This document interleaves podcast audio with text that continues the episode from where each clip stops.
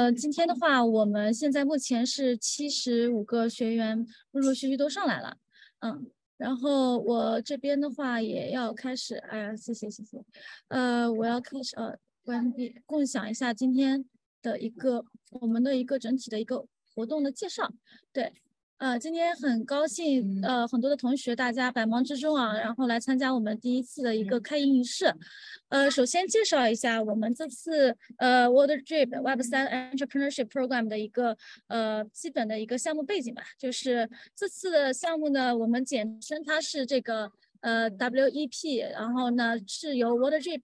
呃主导发起，然后是由 Builder。嗯，还有 Blockchain Academy 协助筹办，然后本次项目呢也有非常多的一些顶尖的项目方、风投机构，还有非常多的高校的区块链俱乐部以及区块链的媒体共同支持。然后目前的话，我们整个项目会为期呃五个月左右的一个时间，然后呢五大模块的一个培养，助力于各大的这些呃我们现在录取的同学呢都是。呃，在校的高校的同学，然后呢，呃，并且有志向于长期在区块链或者 crypto 这个领域，呃，或者 Web 三领域成为呃未来的明星创业者，或者是一个 builder，或者是说输送到各大的投资机构等等，呃，参与的方式有非常多。然后呢，今天我主要来讲一下我们今天的这个呃未来未来几个月的一些机制和我们大概会有怎么样的一些玩法。还有未来就是我们所谓的个人奖和团队奖是如何去评价的，然后评分，然后如如何最终才能选出来我们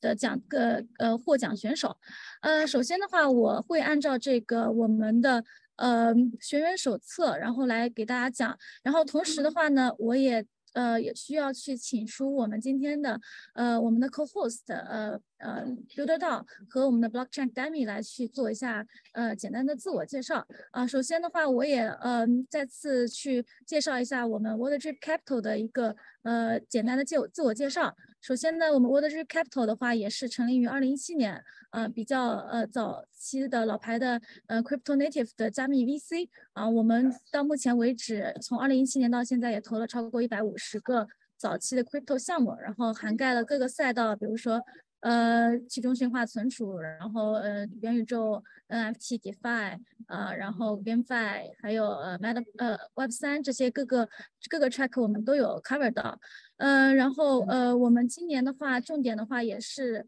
呃希望说。发起这么一个呃非常有情怀的一个 Web 三的这个 Entrepreneurship Program，然后去呃挖掘更多的一些年轻人，然后呃投身到这个 Web 三的创业，呃，然后再邀请一下 Frank 来做一下简单的自我介绍。好呀，好呀，谢谢 Elin。那个我是 Beardol 的 Frank，然后 Beardol 很多这个这个。一些一些呃，这同学应该也加入到咱们这个 program。然后我简单介绍一下 Beardol 啊，我们是呃一个在这个立足华语、正在走向 global 的一个这个道组织。然后呃，这个名字叫 Builder 道嘛，所以我们是在做这个连接 Web3 的这个 builder，然后包括 Web3 builder 做的项目的这样一个网络。然后我们实际上呃是在凝聚这个呃整个 Web3 里面像技术、投研。呃，运营等等领域的这个实干的 builder，然后以道的这种方式呢，去组织大家的这个内容输出，还有项目和产品的实践，然后去建设一套这个 Web3 的人才网络和呃项目加速器。然后我们本身自己也会基于这个 social 道的这一套治理范式呢，去打造一系列的这个 DAO tooling 的生态产品的解决方案。然后我们现在内部实际上是有五大工会，然后整个社区规模是在呃一两万人，然后我们整个的核心贡献者是一百多人，然后我们五大工会是以这个孵化工会为首，然后有投研、技术、教育和运营工会，然后这一次也很荣幸能够跟呃 w a t r e Capital 一起去呃筹办咱们这个呃 Web Three 呃这个这个高校学生的这个培养计划，然后我们也希望跟这个后浪的 Builder 们一起成长。然后我们一起把 Web Three 建设的更好。好，，Elen。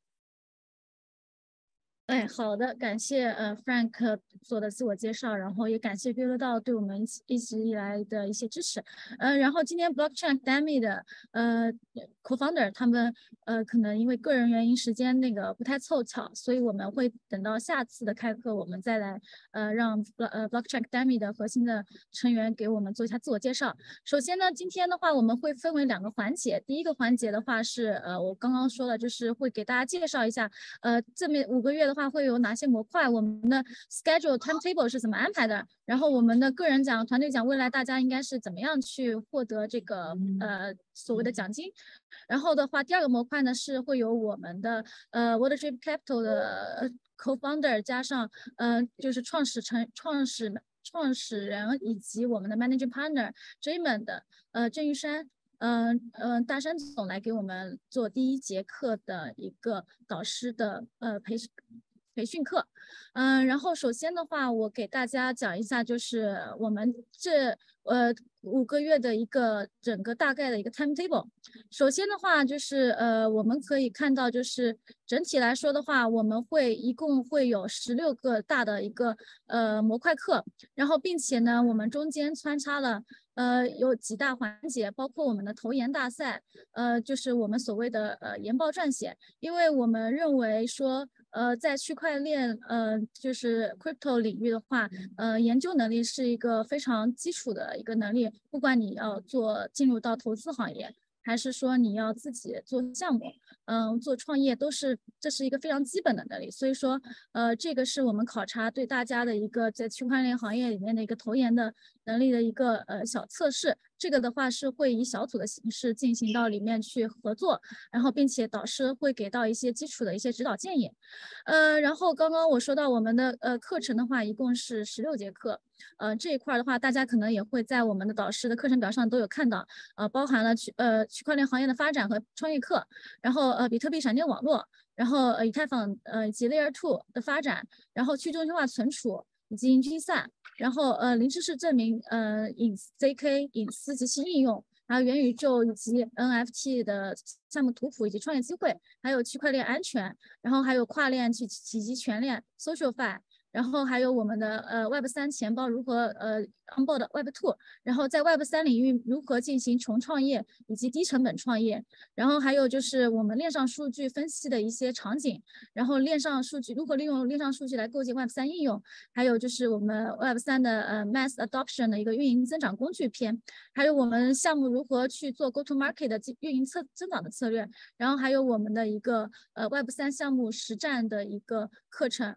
呃，然后这是我们项目课程的一个介绍。第二个第二个模块的话，是我们会涉及到，就是呃，我们研报提交完了之后，我们的话会有一个第第二个环节是一个模拟创业大赛。呃，就是所谓的模拟创业大赛，就是说是大家会参与到呃去撰写商一个一个成功的一个商业计划书应该是怎么撰写，然后这个也是会是以团队形式的呃。一一个玩法去呃一起团队合作，就相当于呃你们大家每个人都分到了呃一共是有目前来说有十九个小组，每个组的成员是七到八位，然后在这里的话大家就是要去分工啊，呃谁是谁是 CEO 或者是说嗯怎么样的 COO 这样的角色，然后大家去一起去协协作，然后一起去头脑风暴，然后去创建一个呃如果说我们想在 Web 三创业。呃，有什么好的创业想法？这个可以天马行空，然后也呃，这个不是说实际要去创业，就是说你假如你你创业，你会做怎么样的一个创业计划书，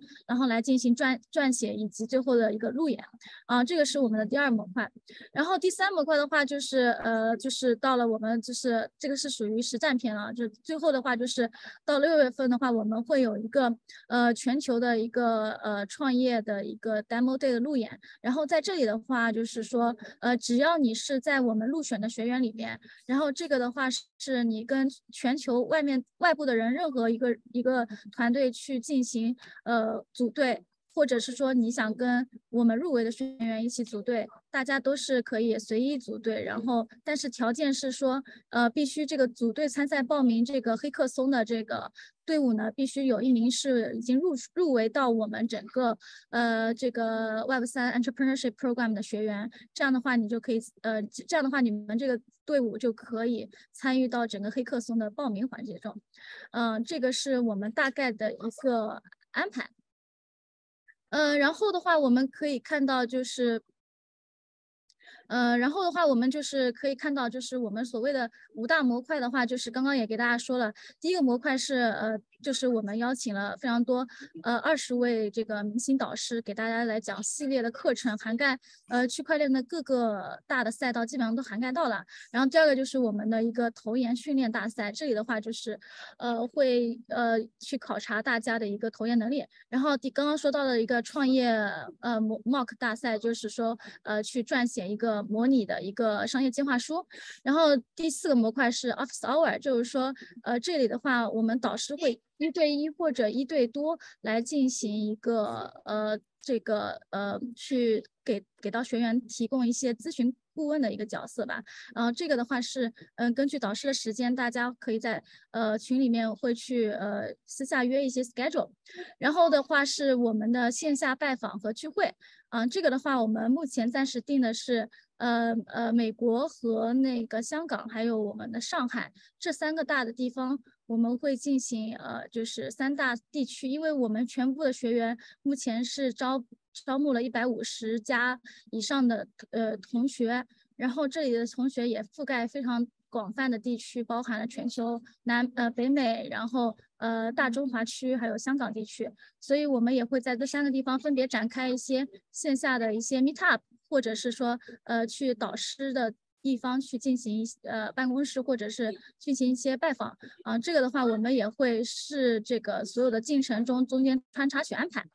嗯，然后刚刚也给大家讲了一下我们整个 timetable，嗯，这个 timetable 的话就是呃为期大概六个月，并且。我们的时间安排的话，其实呃整体来说还是非常 flexible 的，就是呃一周的话，大家只需要抽出一个呃一个晚上，我们都会安排在周二的晚上啊周二。但是这个时间的话，因为有一些导师他们也在北美，呃所以说我们会视时间而定，所以说有些是呃尽量会安排到大家都比较适中的一个时间。然后并且如果说大家呃实在看不了的话，我们会录会有录播，嗯然后。大家等到呃空的时间，就是第二天的话，都可以及时再去回顾和看回放，呃，然后的话，嗯，并且我们中间穿插的这个一些呃模拟的一些投研大赛的话，都是呃非常的宽松，尽量给安排给大家安排了呃一些，比如说我们大的模块都会安排在一个月以上的时间让大家去准备和沟通，嗯，同时的话就是，嗯，我们也穿插了呃每周。呃，每周二导师说，呃，就是培训完我们的专题课程之后呢，我们会在周六或周日的一个时间，我们会进行一个线上 space 的，呃，一个专题 space 的 AMA。这里的话会有导师，呃，来来进行给到全部学员的一些，呃，一些问题的一些互动，并且还会邀请一些，呃，特邀嘉宾也来参与到这些，呃，大家。对于上课中，嗯，没有听明白或者还觉得理解不够深刻的一些问题，进行一些更加深入的探讨。然后这样的话，这个 AMA 是非常开放式的，就是优先给到我们的学员，大家去线上去进行一些提问和互动。嗯，这个是我们目前的五大模块。然后的话，嗯，呃，我来讲一下我们怎么样去评判个人奖和团队奖。首先的话，我们个人奖这里的话是。嗯，分为几块。呃，第一块的话，就是我们会，嗯，刚刚所说到的各大模块，我们会有分为个人参与和小组参与。嗯，个人参与的话，这个是呃更加考察个人的一个能力，呃，包含笔记篇、作业篇、出勤篇和 Space 活动参与篇。嗯，笔记篇的话，就是说每节课的话，因为我们认为输出是最好的输入。如果说大家来这边就是呃为了呃，社交或者是说，嗯，只是为了去 social 的话，我们认为，呃，可能就是这个课程就不会让你真正的学到东西。所以，我们既然来这边学习，就希望大家真的是能够带带的呃收获更多的一些知识回去。所以第二的话，我们也认为说，呃，Twitter 是一个呃所谓的中文币圈最好的一个输出的形式和并且展现自己的形式。所以我们嗯倡导说，大家一定要在 Twitter 上去。呃，就是每次课后，就是去输出自己的课程笔记，然后呃，一方面也是对自己的总结，第二方面的话也是，呃，去让更多的人去呃去呃认识自己，因为可能你的一些很好的输出能获得推特上非常多其他人的一些认同，并且呃也可以获得涨粉，或者是说一些呃。未来也能成为得到别人的关注，所以这个是我们认为说呃也非常重要的一个个人环节。所以这一块的话，就是每次在 Twitter 上面的话，嗯，大家都会在课后一周内就是去呃带上一些 hash hashtag，就是我们的一些标签，比如说呃某某某。然后在这里的话，我们呃目前暂定的规则是按照最终的一个时间段内的一个转赞，嗯，转赞点呃就是。转发点赞量最后的一些呃集总数来去按照呃比例来去按照分数来记，然后第二个第二个呃个人项是课后作业，就每次的话就是老师呃去讲完这节课的话，他会做一个非常简单的一个现呃调查问卷，这里的话会涉及到呃客观题加。主观题，然后可能会让大家十分钟之内就会完成。嗯，这个的话就是呃会设置一定的时间，呃，比如说呃两到三天内完成。所以说这个的话，大家如果说没有听课的话，都可以在呃没没有及时在直播课的话听到的话，可以在线后呃线下的时候再去看录播，然后再去完成作业。嗯，第三个的话也会考察大家的出勤。所以，呃，因为出勤考虑到大家就是各个时差的问题，所以我们目前的话一共是十六节课，我们要求大家呃需要呃出勤十节课，嗯，这个的话就是呃可能需要大家就是呃去按照这个要求去达到。然后最后的话是 Space 活动，Space 活动就刚刚所说到的，就是每周的一个 AMA 的互动。嗯，这个的话就是非常自愿，就也看大家愿意愿意来参加线上互动问问题就来，呃，不愿意的话也都也都呃可以。嗯，这个是讲到刚刚小呃个人篇，那小组的呃的的一个呃积分赛怎么样去设置呢？因为刚刚所说到的模块有研报大赛和就是创业计划书的一个模拟大赛，那这里的话就是按照我们分的小组，大家去。呃，一起去组队去进行分工合作和完成，并且这里的话就是最后的打分是会由我们专业的导师组和呃我们的核心组来一起共同打分，并且这里的话还会涉及到一个小组内部互评，因为大家的话就是人数的话七到八人还是比较多的，所以每个人的贡献程度不一样，这里的话我们会考验大家会有一个小组互评来去判断彼此的一个贡献度，最后话会有一个权重算出来，大家就是在小组。里面各自拿到的一个分数，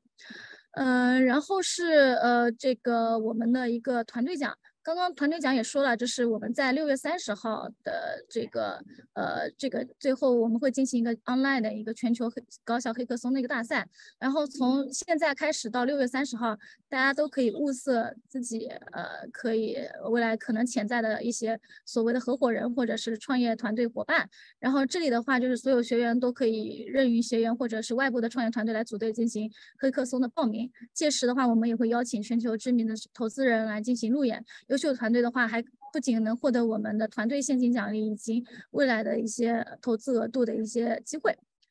呃，然后的话，就这边的话，就是呃，已经把我们今天的大概的一个都讲完了。然后的话，我这边的话会补充到一个我们的一个呃最终的呃一个呃学员的名单。然后这里的名单的话，会包含大家的组别，还有我们的所谓的呃团。那个助教或者呃或者是组组长，呃这个的话我建议呃因为有一些组长的话呃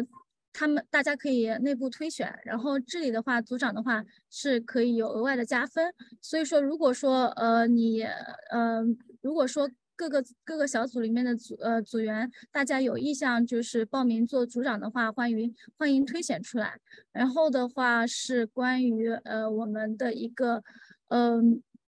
一个一个校园名录这边的话，我们也会呃到时候在这边同步呃会隐藏掉一些敏感的信息，比如说呃比如说我们的这个微信啊或者是邮箱这一些，然后呃其他的话就是大家可以去比如说互相关注一下彼此的 Twitter 啊，嗯去互粉，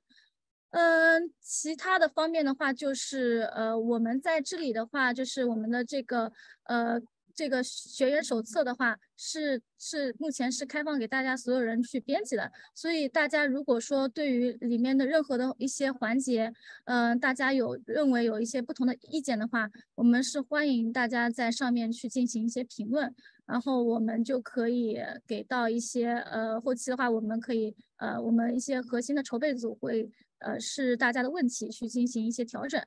嗯，然后现在的话就开放我们的一个呃 AMA 环节，呃，然后请问，OK，呃，大家可以在这个我们的这个网络研讨会的这个聊天框里面，然后去打上我们有些问题，这样的话我可以现在来进行 AMA 的互动，嗯，然后呃，不知道我们这边是否可以开放麦给其他人？如果说大家觉得打字比较麻烦的话，嗯，首先考考勤如何考察是吧？OK，呃，我们技术上是怎么实现的呢？目前来说的话，因为我们是在 Zoom 里面，所以我们的 Zoom 的话，我们是有主持人这边的话是可以呃看到就是呃就是实际上参加的人的到场的到场率。呃呃，目前来说大概是会在这个课程的呃中间中间段，我们会有进行一个截图和记录。嗯，组长需要做什么？组长的作业做做，嗯，其实也比较简单。一方面是及时去呃组织大通知到大家，比如说大群里面，嗯呃一些呃重点的通知，然后及时通知到组员去参与。啊，第二个的话就是一些呃，我们所谓的大的模块，比如说研报大赛，或者是说我们的呃模拟呃创业模拟黑客呃模拟呃所谓的创业计划书这个各个模块，呃这里的话我们是需要去去去。呃，去到作为所谓的一个领导小组，去发挥自己的领导力，然后把大家协调起来，一起去主动的去参与到讨，嗯，把大家一起整合或者说凝聚起来，一起去嗯组织讨论，然后呃互动，啊，这个是我们对于那个呃组长的一些要求，所以整体来说，其实更多的是是一个领导力的一个体现吧，嗯，然后呃会有额外的呃加分。嗯，然后是这个说的，呃，webinar 模式这个交互改名字不是很方便。哦，我的名字 OK，呃，对，这个的话是需要大家到时候就是每次入会的话，呃，可能改一下名字，这样的话也方便我们，嗯，去考勤记录一下。嗯，然后也跟大家提前说一下，因为这一次的话是，呃，我们投资机构，呃，和一些。呃，我们的高校组织还有我们的道组织一起去第一次做这样的一个呃高校全球高校的 Web 三的领导领导力项目，所以说，呃，如果说在很多的机制呃和环节上设计的不够精良的话，也希望大家多多见谅，然后给到我们一些更好的建议，不管是私聊我们我，或者是说我们的 Linda。或者是 Frank，然后或者是我们群里的 Rex，或者是说给到你的助教、组长这些任何问题反馈都可以给到他们，然后我们都会去嗯评估和改良。对，然后也希望大家如果我有我们做的不好的地方，或者是机制设计不好的地方，请大家多多包涵。对，然后呃这边的话。OK，咋改？如何进来的时候改？好的，好的。呃，这个的话可能就要退出再进来再改吧。这一块我到时候问一下我们其他的技术的同学，其他的同学还有没有一些问题？对，然后我可以做一些解答。对，嗯，如果大家没有问题的话，我想想看啊。对我们今天的话，就是 AMA 环节，基本上就是呃，就是如果大家还有问题的话，可以在群里大群里艾特我问，然后我们一起解答，统一解答，或者是呃不好意思问的话，可以。呃，课程表具体时刻可以告诉我们吗？OK OK，呃，这块儿的话我们会尽快落实。目前的话，呃，我们是安排到了这个日期那一天，然后我们就是呃马上的话就是会落实到精确到时刻。对这个的话，我们尽快会在这一周一周内完成，好吧？嗯好的，嗯，其他还有同学要问问题吗？对，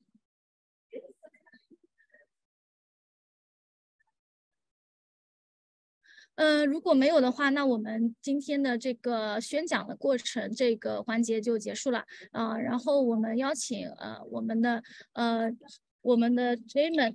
大山总，然后来进行第一次课导师课程的宣讲。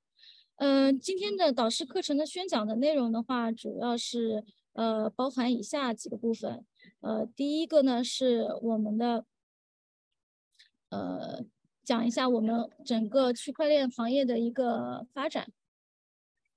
嗯，去一自我介绍。第二个是我们的一个区块链行业的诞生的背景，然后是区块链的一个代际划分，还有区块链的变革现代商业，还有我们区块链的市场监管，以及区块链未来创业幺零幺。的一个发展。那我们现在的话，我把呃这个麦克风切到我们的大山总，好，谢谢。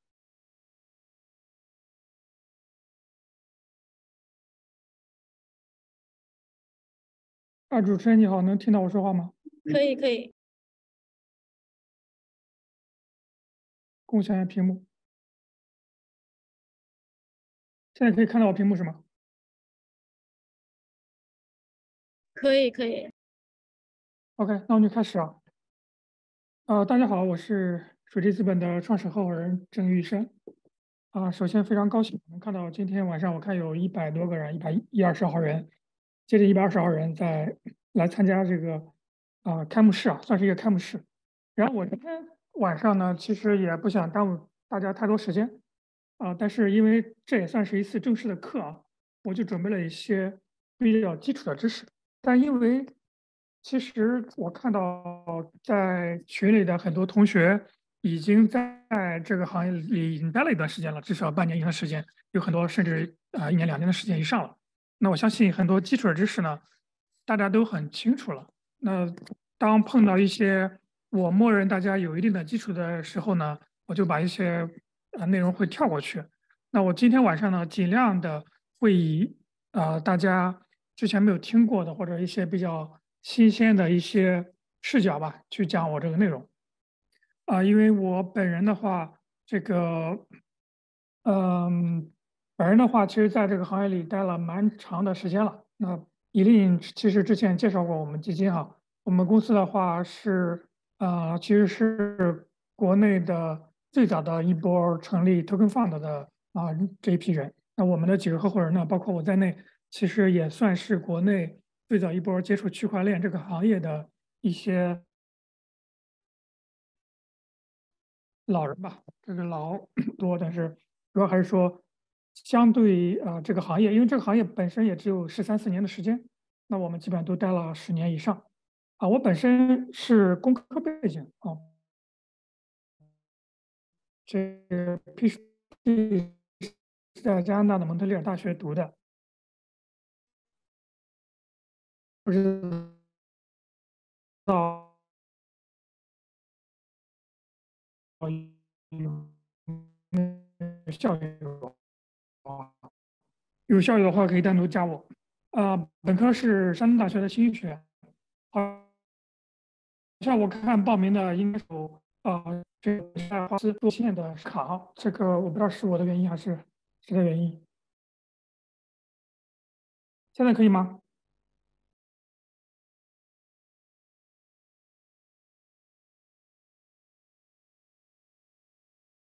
好，现在可以，OK。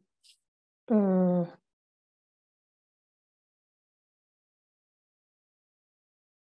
我把视频开开吧。嗯。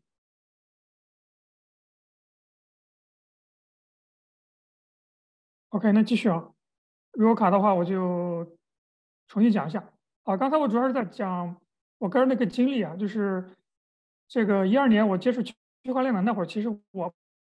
博士还没有毕业。当时是业余在参与这个事情，因为当时的科研的工作性质也是在电脑前面做一些仿电路仿真啊什么的。那么业余就逛一逛论坛什么的，那么发现了区块链这个技术啊。本身的话，蒙特利尔也是一个北美非常开放的一个城市。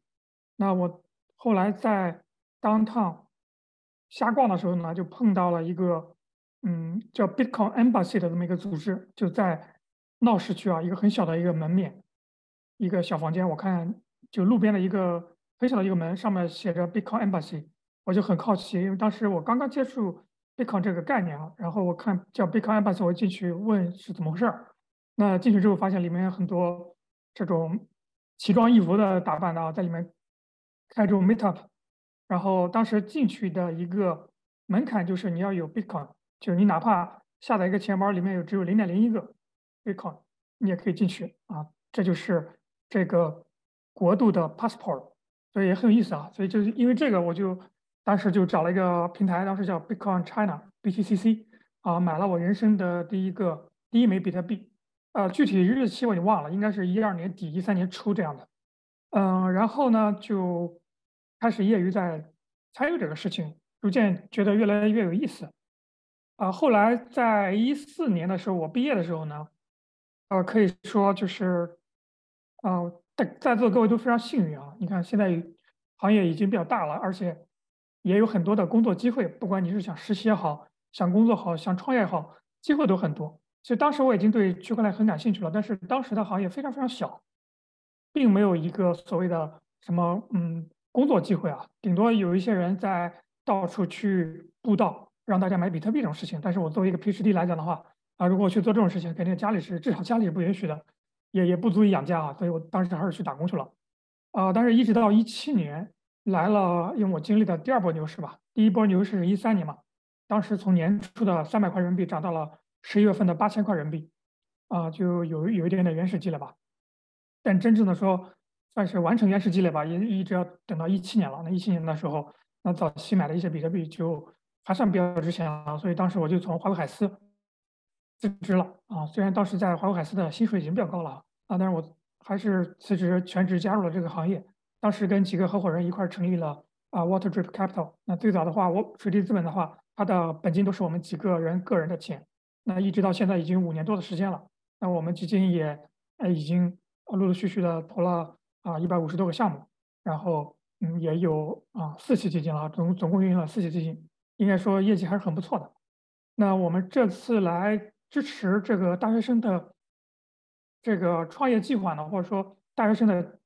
这个学生们来这个奖学金计划呢，其实主要还是说第一方面当然是。我们确实有这个情怀哈，就我们觉得，呃，区块链行业跟其他行业非常不一样。其他行业的话，很少见到大学生创业，就大学生即使创业呢，可能也是加入一些团队，从一个非常基础的，嗯，这种打工人做起。但是区块链行业本身就比较新，你要知道，最最最最最最资深的所谓的你们叫大佬好，叫 OG 也好，也顶多也就比你啊早十年入圈。嗯，其实无没有。没有所谓的什么大佬，大家千万不要有什么大佬的迷信，或者说什么 OG 的啊迷信，觉得他们比你厉害很多，没有的，啊，也就比你早进圈十年而已啊。而且上一轮牛市的很多经验，在这轮牛市就完全不可用了，对吧？我觉得只要大家认同去中心化这个理念，只要大家能理解区区块链的一些基本概念，你经过一轮牛熊三四年的洗礼，我觉得都不差。因为据我所知，我经历了三轮牛熊了啊。当每一轮牛熊，我身边的人其实都在变，就身边的朋友啊，有些人在上轮牛市赚到钱了，这一轮牛市完全错过，或者说这一轮牛市呃亏回去了。那有的人在这轮牛市，OK，其实他很年轻，他是九五后甚至零零后，那他也啊赚了很多钱，也也也也甚至有了自己事业。那这种情况其实是很常很常见的。所以首先我们做这个大学生计划呢，首先我们是非常啊认同这个行业。的未来属于年轻人，而且这个行业有一个惯例，就是一些非常优秀的项目，甚至包括以太坊这种最头部的项目，它的创始人实际上都是学生啊。他学生的时候就已经来参与这个行业了，甚至说有的是有些是 drop out，他他一些是嗯嗯放弃掉他的学业。当然我不鼓励这个事情啊啊，但是如果你真的非常非常有激情，也非常非常那个想法非常清晰的话，那我也我也不阻拦。总之，总之在，咱们这行业有这个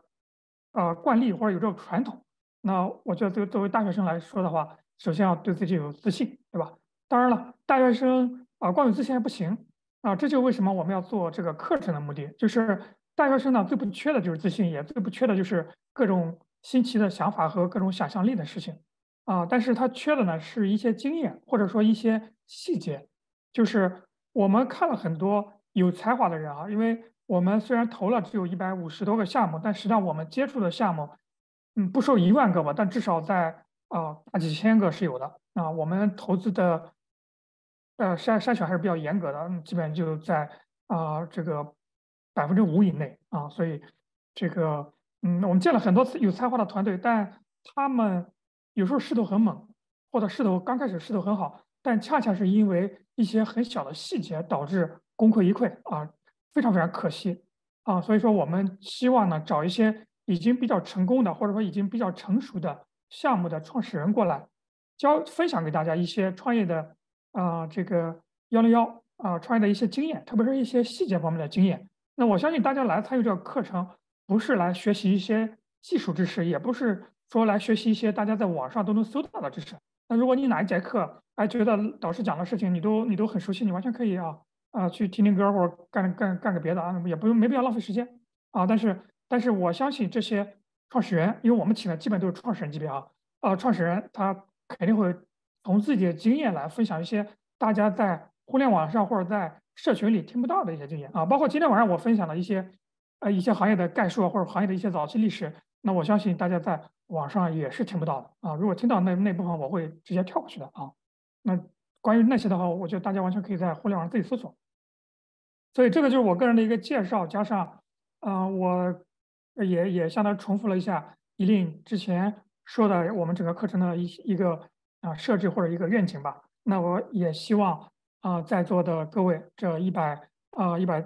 啊一百五十号同学啊能够真正的从我们的课程里啊学到东西。那我希望大家因为很年轻嘛，那我希望大家能。成为一个长期的啊伙伴关系啊，就是这个这些导师们呢，我相信大家教过你们课之后呢，那么你你们以后其实都可以叫他导师啊。你这个你什么时候碰到他了，说哎你教过我，听过你的课，那我觉得这个关系是比较亲密的，比比你在社群里碰到一个陌生人，我觉得关系要要亲密一层啊。特别是我们水利资本还拿出了啊，虽然这个数额不是很大哈，但也是真金白银来支持各位。有激情的年轻的同学啊，那我也希望，我觉得这个是次要的啊，这个钱没多少，但是我们希望大家通过我们的课程能激发大家的一个创业的热情，能够组成一个团队，真正的形成一些创业创业项目。那我们后面会加码进行投资啊，这个呃，那那我觉得这个，而且不但投资，我们会孵化你，甚至说去帮你找到各种资源。那我觉得这个，我相信对大家的价值会更大一些啊。好，那我就正式开始今天的。一个啊演讲啊，大家先看这个图啊，左边这个图呢，嗯，大家勉强应该能看清楚啊。这图比较小，这个实际上是整个人类文明的一个演进图，就是从公元前十万年开始啊，人类诞生到啊现在，就是两千年以后进入新时代，这么一个螺旋的图。大家看到这个是个螺旋图啊，这不是一个线性的。就是说，你比如说，从十万年最早有人类诞生，大家可考古的这种这种，我们说有文明的人类哈，那种那种元谋人是那种这种这种，嗯，不算这种，嗯，就是很很很少有这种考古的痕迹的，可能没有算。反正从几十万公元前几十万人类有痕迹诞生到开始用用火，其实经历了蛮长的时间啊，这个时间可能是啊数以万年计，大家最早从茹毛饮血。一直到开始使用火种啊，可能用了几万年。但是从开始用火到有绘画啊，到开始驯化了一些野生的植物啊，开始有农业。那这个其实花的看起来好像进步很大哈，但实际上花的时间少了很多啊。实际上这可能就一两万年的这么一个时间跨度。而从大家进入到了农业农业文明，就是会种植农作物，会驯化。这种野生的狗啊、鸡啊啊牛啊来作为牲口啊，这个进入正式进入农业社会到进入工业社会，工业社会的标志是啊，大家有机械或者说有有风车啊，甚至有火药这种。当然了，中间可能还经历了很多其他的一些标志性事件啊，比如说四大发明古古兰镇啊啊，什么有了那种法律啊，古巴比伦的这种法律啊，这种哈，这种在中间。那真正到了工业社社会，其实这个你发现没有？看起来好像又进步的大了，快了多了多了多了多，对吧？但实际上这个仅仅是经历了几千年时间啊，它进步非常非常大。然后呢，再往前，从进入工业时代到啊，这个我们知道工业时代实际上一直是从啊这个工中中世纪啊，从那个中世纪开始，就是黑暗的中世纪之后，那么英国工业革命啊那个阶段，文艺复兴那个阶段到现在，其实也就是几百年的时间，对吧？那你发现几百年的时间，从工业工业社会又进化到了。我们现在的信息时代啊，一九四五年第一第一台第一台这个呃计算机叫 ENIAC 啊，如果计算机行业的同学应该知道哈，ENIAC 诞生，人类正正式进入到了晶体管的时代，到现在信息时代，其实也就是不到一个世纪的时间，对吧？你会发现，但是我们人类文明的知识储备和啊这个能力，我们说对，不论是对。整个地球的改造能力也好，破坏能力也好，或者说人类知识的积累积累速度好，都在加速的发展。那到了两千年之后，互联网时代，那我我们几乎在，如果之前说是在加速的话，那现在都红到基本感觉是要爆炸了啊！就是可能你你就大家对比一下自己的父母或者爷爷奶奶那辈儿的话，你就发现，我们我们在古代的时候经常经常讲。叫家有一老，如有一宝。大家有没有思考过这句古话的意思是什么？那就是还有一句话叫啊，我吃过的盐啊，比你呃这个吃过的是怎么说来着？是吃过的盐比你吃过糖还多，还是怎么着来着？反正我走过的桥比你走过的路还多，对吧？呃，这句话意思是什么呢？这句话是因为在农业社会的时候，作为一个年纪大的人，他的人生经历是比你多很多的，他的知识是比你。丰富很多的，所以说家有一老如有一宝，就是如果你家里有个老人的话，你不论干什么事儿，你去咨询一下这个老人，他会给你一些很好的指示。但是现在大家有个体会哈，你想你有些想不明白的事情，如果或者说你有些不懂的知识，你会去问你的爸妈吗？会去问问你的爷爷奶奶吗？我想不会了吧。所以现在大家很少提这种家有一老如一宝了，对不对？当然这种可能是更多是感情因素了哈啊，但是从知识层面的话。你有疑问，你更多的是去搜索知乎啊，或者搜索小红书，或者说搜索什么其他的百度，对吧？你不会去问老人了，为什么呢？因为上一代他们的知识获取的能力和他们的知识储备，即使他们长到七十岁、八十岁，可能还不如在座的啊十十八岁、十九岁啊，因为你很你你你你会利用这个计算机的话，你是很容易能快速的获得大量的知识储备啊，这个速度。大家，我先抛出一个问题啊，大家觉得这个速度会持续下去吗？就是会继续加速吗？啊，就是比如说我们原来你一年的知识顶原来十年，那未来会发展到你一天的，你你你你一天的知知识储备的增速能赶上去过去一年吗？啊，这个问题我先不回答，我先嗯，大家可以思考几秒钟。啊，你的你你自己考考虑一下，你的答案是 yes or 还是 no？OK。那我再抛出一张图来啊，这张图的话是我们行业的一个定律，就是我原来的所在行业啊，这个芯片行业，包括计算机行业或者说其他的工科行业，我相信也听说过，就是摩尔定律啊。这个简很简单理解，就是当价格不变的时候，单位面积的芯片上可容纳的元器件的数目，每隔十八到二十四个月就会增加一倍，整个的芯片的性能也会提升一倍。啊，那意味着，如果说我们拿一个同样的钱去买一个同样的性能的话，那其实芯片的这个价格是在变便宜的。啊，这个你看这个图啊，这个图是其实到二零一一年，那为什么这个图后面没有画下去呢？那我来给大家解释啊，这个图从实际上是这个戈登摩尔在一九六五年提出啊，提出了之后呢，在二一二零一一年之前，其实是严格的遵守这个定律的，非常准，非常准。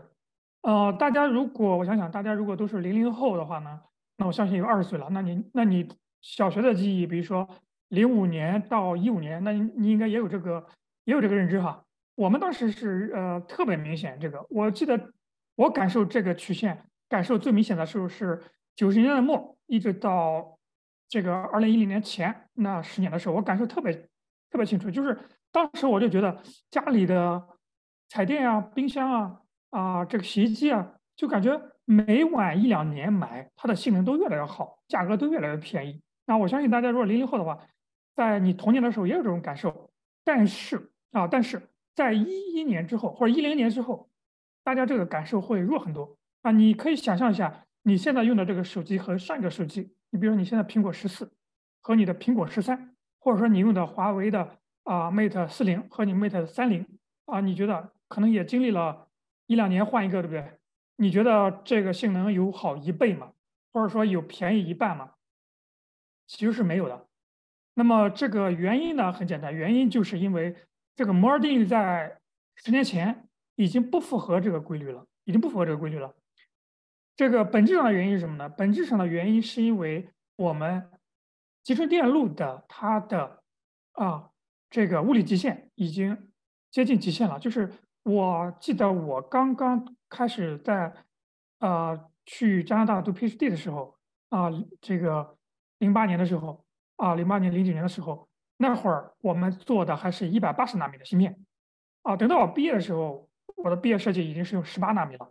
啊。但是等到我去华为海思去做芯片设计的时候，那我们已经在做十二纳米的芯片了啊。等到我辞职的时候，那已经是在做七纳米的芯片了，那已经是五六年前了。但是我已经从华为海思离开五六年了，但现在华为的主力的芯片，包括整个芯片行业的主力的芯片，还是七纳米啊，五纳米也有，但还不是主流。那五纳米的良率还是相对差一点啊。你看这么五年多了，其实都没有什么进步。就大家可能可以再想一个例子，就是五年前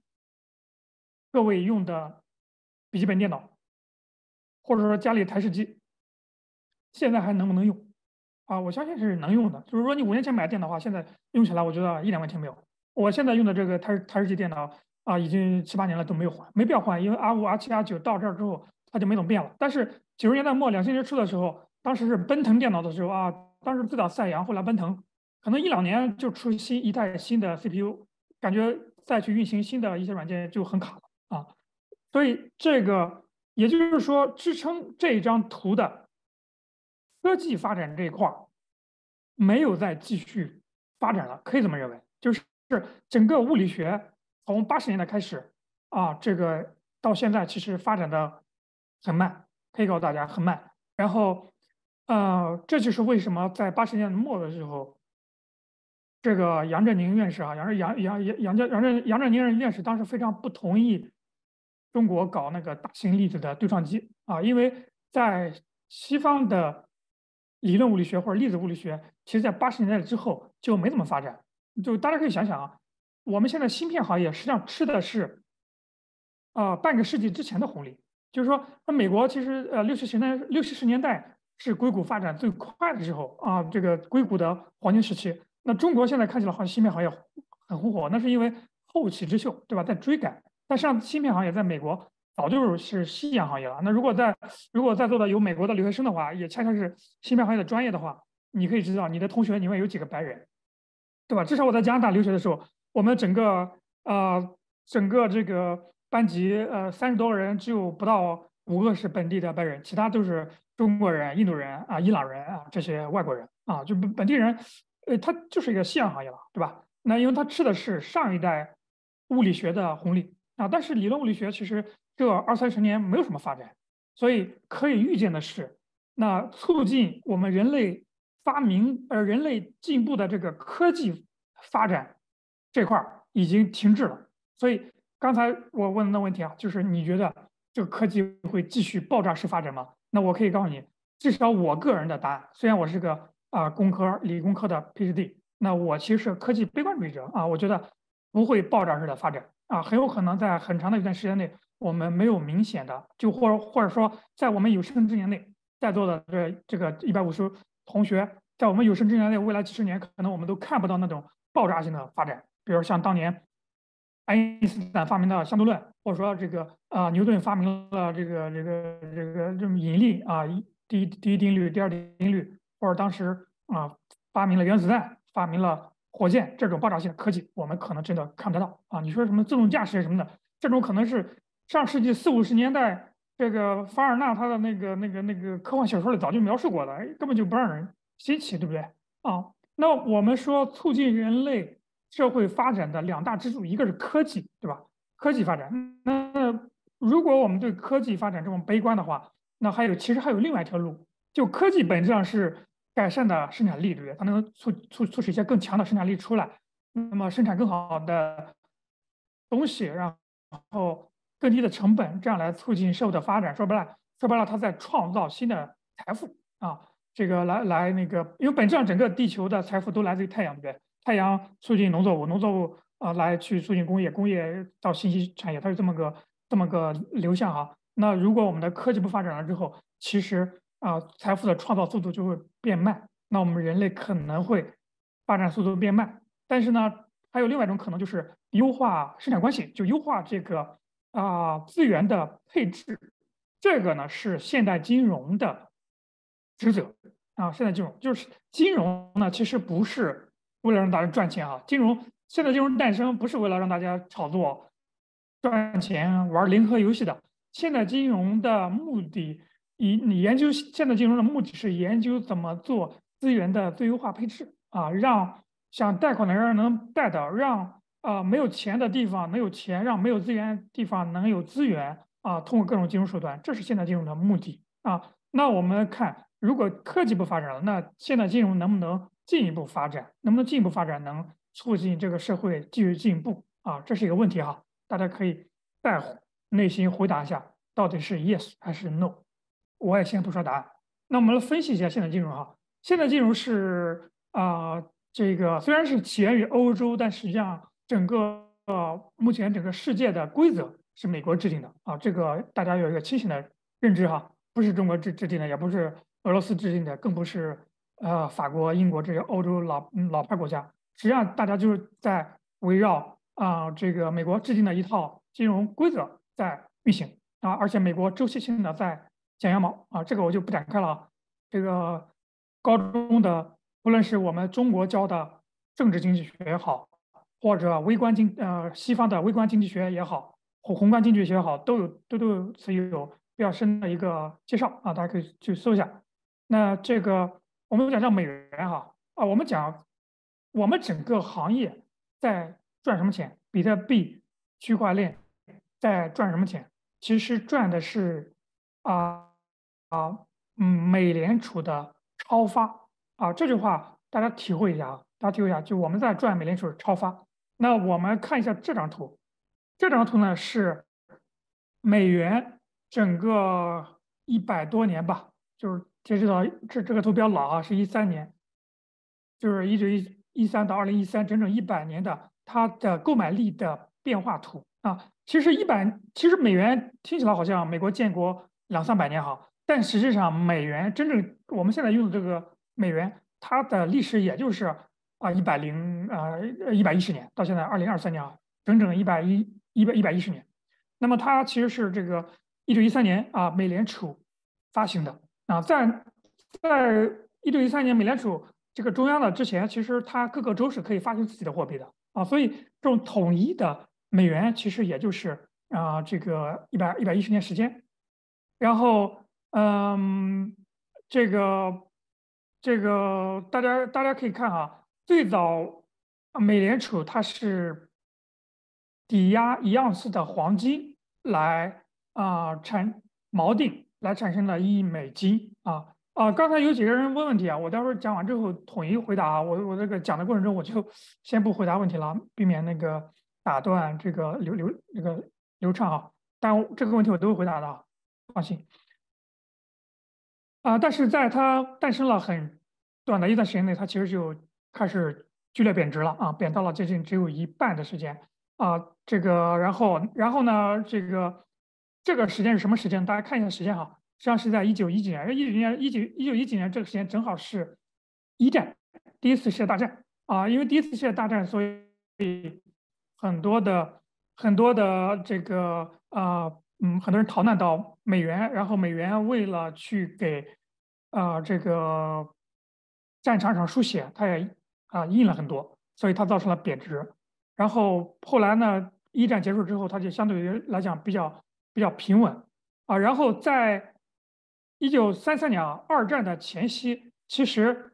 因为它已经跌了很多嘛，大家其实当时已经对美元的呃信任已经下降了很多了，所以当时很多人其实是因为这时候也经历了一个大萧条哈，大家已经对它的信任下降很多了，很多人愿意去囤黄金啊。当时美联储呢就颁布了一条法律。就是说，在美国，私人藏有黄金是非法的啊，所以大大家要注意这个点啊。就是你的黄金，你的实物黄金实际上是很容易被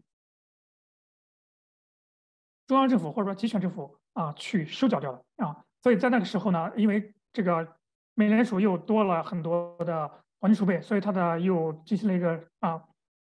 它的美美美元又有一个升值的一个过程啊。但是其实它一美元这个事儿。是止不住的，大家注意啊！你只要是有给你一个印黄金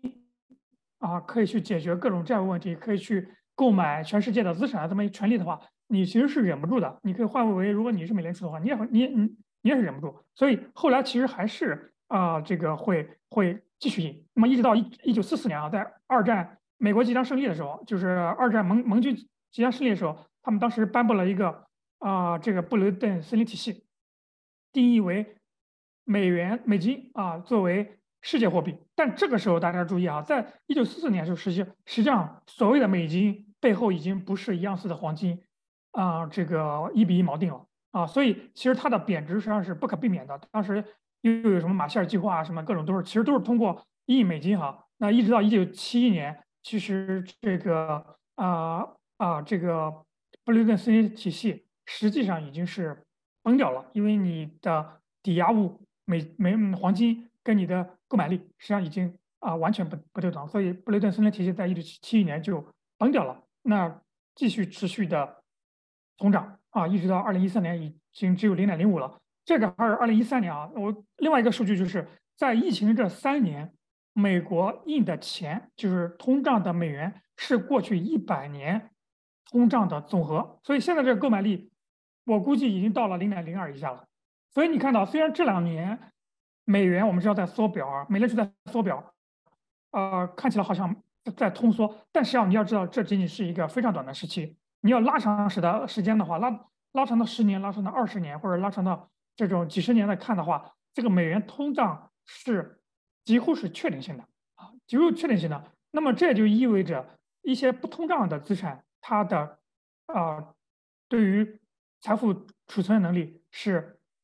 比较比较重要的啊，之前是黄金啊，但是我们现在有了另外一个选择，对吧？那在整个的现代金融其实分成两派的啊，分成两派，第一派是凯恩斯主义，第二派是这个啊这个哈耶克这个这个这个思想啊，就是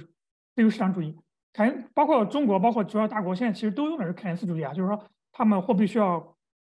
管制化，国家管制啊，提倡一个温和的一个通胀，还有赤字的开支，说白了就是。啊，印钱来谋发展啊，这个为用未来的政府的收入来做信用背书，来现在来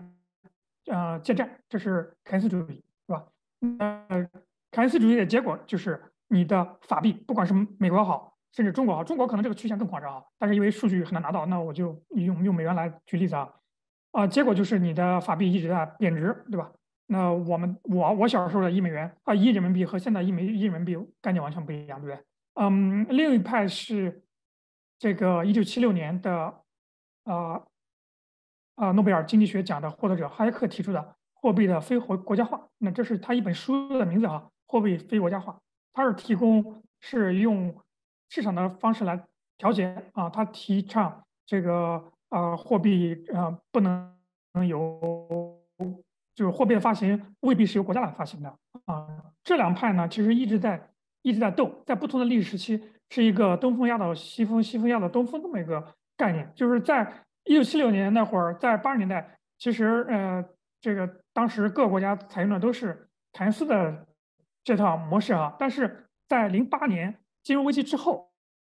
大家又重新开始重视。OK，那哈耶克那套其实也能解决现在金融的很多问题，所以大家又重新开始重视起来了。其实另外一拨人，特别是当年的一些赛博朋克那些人啊，其实啊就都是这个这个呃自由主义的一些拥趸嘛啊，所以这就是我下一页要讲的啊。那最早其实密尔朋密尔朋克这个组织呢，九十年代末其实就诞生了，那一直到零九年比特币真正诞生，那么在这啊接近十年的时间内，他们其实都是呃他们的口号就是对去中心化的追求，对匿名的拥抱。对自由主义的啊，这一还有一个自由主义的一个原则啊，促进了他们形成了这么一个群体。那一个标志性的事件其实就是零八年的金融危机，对吧？零八年金融危机实际上很多的很多国家都濒临濒临破产，特别是很多国家的金融系统啊濒临破产。但是，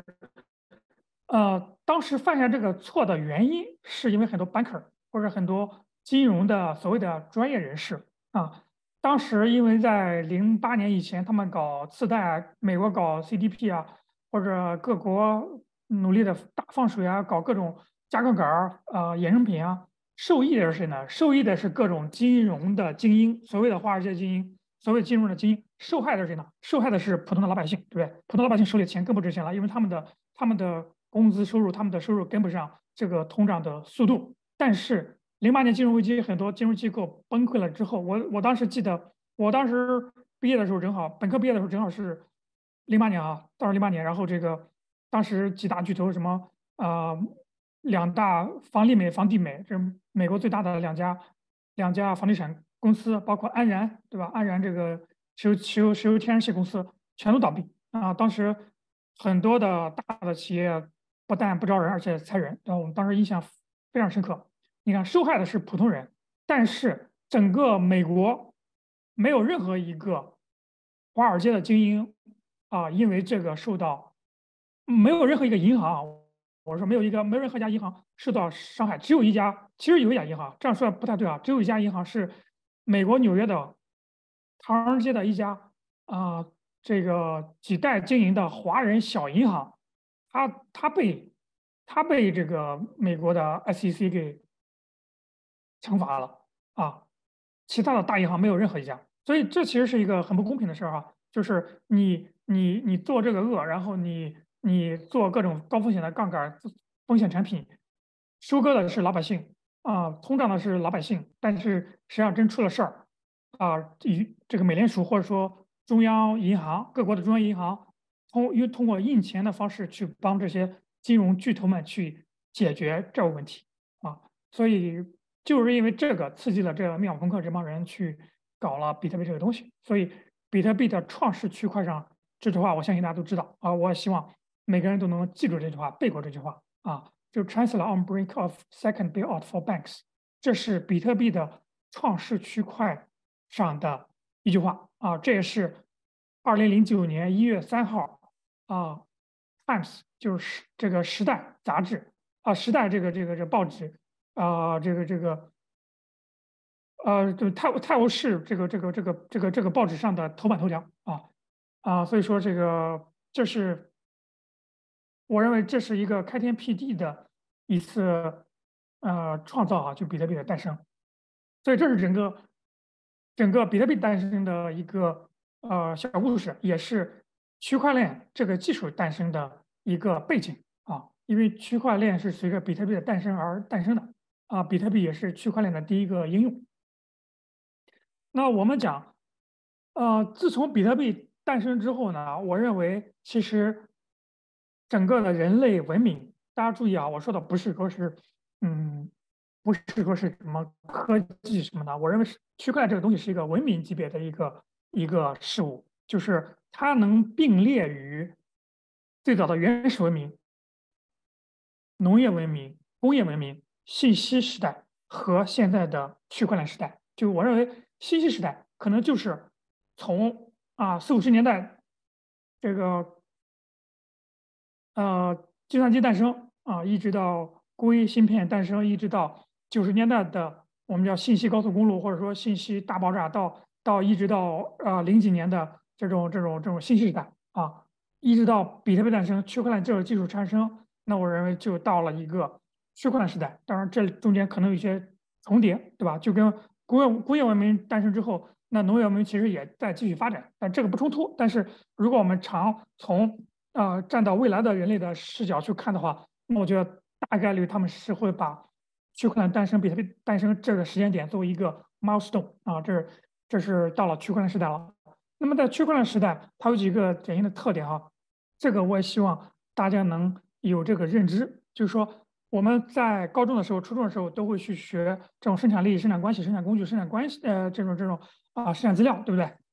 那在区块链时代的话，它的生产资料就是大数据啊，比如农业时代，那生产资料可能是啊那些那些那些那些那个啊农农那农夫什么薄膜呀什么。什么这些东西，对不对？工具可能是那些耕地的犁啊什么的。那生产力可能是人类啊，后来有了机械。那生产关系是啊，大家形成一个村落或者形成一个生产队啊，是这样的。但是到了区块链时代，那生产的资料不是大家能看到的那真实的东西了啊，它就是大数据，就是大家每个人产生的数据，包括你每个人在在那个网上呃的痕迹，其实都是这个时代的啊生产资料。啊，你在产生生产资料，你的生产资料为别人所用，当然也可以为你自己所用，对吧？那生产工具就是云计算，就 com computing 啊，就是这个这个这个，大家包括最近比较火的呃 Chat GPT，对不对？大家能感受到这个这个生产工具的高效率了吧？就是很多大家都说很多工种，很多很多呃岗位。都会消失啊，因为 Chat GPT 的诞生，他们都会消失，就是因为它这个计算能力或者 AI 或或或者或者这个能力这在提高，对吧？你觉得在这个时代看来，哦，网络好像有点不稳定，但实际上在这个时代看来，那仅仅是一个，你仅仅是一个生产工具，你跟一个就是生产流水线上的一个人跟。啊，这个流水线上一个机器拧螺丝的机器，其实是没有区别的啊。那么生产力的话，就 AI，对不对？大家现在所谓的改进生产力、提高生产力，实际上就是在提高人工智能的能力啊。不管是这种以 ChatGPT 为代表的这种软件的啊，这个人工智能能力，和以像波士顿动力啊，或者说其他的一些工业机器人为代表的一些硬件的。啊，人工智能啊，其实都是最终都是为了提高生产力，对吧？未来的未来的工厂可能没有几个工人，可能都是一些人工智能的机器人，对吧？未来的战场可能没有什么战士，没有人类的战士，可能都是一些啊，像波士顿动力他们在研发那些机器人，对不对？那其实都是这样的。那这个，但是这些东西用什么来联系起来呢？啊，那难道还给人工智能或者给他们分一个家吗？或者给分一个组吗？不是的，都是用区块链啊，因为区块链是一种新型的生产关系。它区块链不是一个什么啊，这个这个啊，什么提高生产力的东西，也不是一个提高生，它也不是一个什么什么所谓生产工具啊，它其实就是一个新型的生产关系。所以大家看到这一点，大家要对这个的这这四个呃词汇有清醒认识，是能指导你的创业方向的。就有有很多人来区块链这个行业创业，实际上是走歪了的。这些呢是以。传统的在大厂待过的人最容易犯这个错误啊！你比如说，他原来在大厂待过，他原来搞一搞搞的所谓的叫啊，比如说他是一个百度出来的啊，他觉得来区块链行业做，他就要做一个区块链的搜索引擎。啊，他觉得因为他有百度的经验，所以他做一个区块链的搜索引擎一定会有人用，而且一定会非常牛逼。啊，这个就做错了。啊，因为区块链不是为了做一个。很好的，你的那个很好的搜索引擎，你在这儿，你你你你是一个生产工具。啊，你能你你能提高效率。啊，但是这不是区块链有有魅力的地方，也不是区块链想解决的东西啊。你的新的搜索引擎可以给区块链用，但这并不是区块链最性感的一个点啊。所以，很真正的好的一个区块链的产品，一定是把区块链改造。生产关系或者说区块链来建立一个新的生产关系，这一点发挥到极致的，这个才是一个好的啊区块链项目啊。当然，我不是说他来做一个呃，Web 三的搜索引擎就不好啊。当然，它如果很多人用的话，啊，它也能成功啊，它也能付费，它能赚钱。但是那个就不是不是最顶级的项目。就跟移动互联网时代，你也可以做一个 Web 一点一点零的门户网站，可能也做的比较大，可能也有你的一席一席之地，但你永远不会在风口浪尖，你永远不会成为那个风口上的猪啊。但是你最顶级的一些项目，你怎么怎么好，它一定是。深度的去思考了这个区块链改善生产关系这一点啊。举个例子啊，你比如说这个最近比较火的这个 Blur，对吧？这个这个这个 Blur 为什么火？或者说类似的几个 NFT 的项目，它为什么火？其实它就是通过 token 激励这个事儿，把原来中心化平台啊没有干的事情，让用户来干了。就本来一个生产关系应该是，比如我成立个公司，我老大发布命令说，OK，那你你是这个部门的，你去干这个活儿，你你是刷，你是负责去啊提高交易量的，OK，你们去负责把我这平台的量流动性给做起来啊，他给他下命令了。但是因为 Blur 是基于区块链的，那么而且它有个 token，这个 token 呢就可以创造一个新的生产关系，就可以把用户，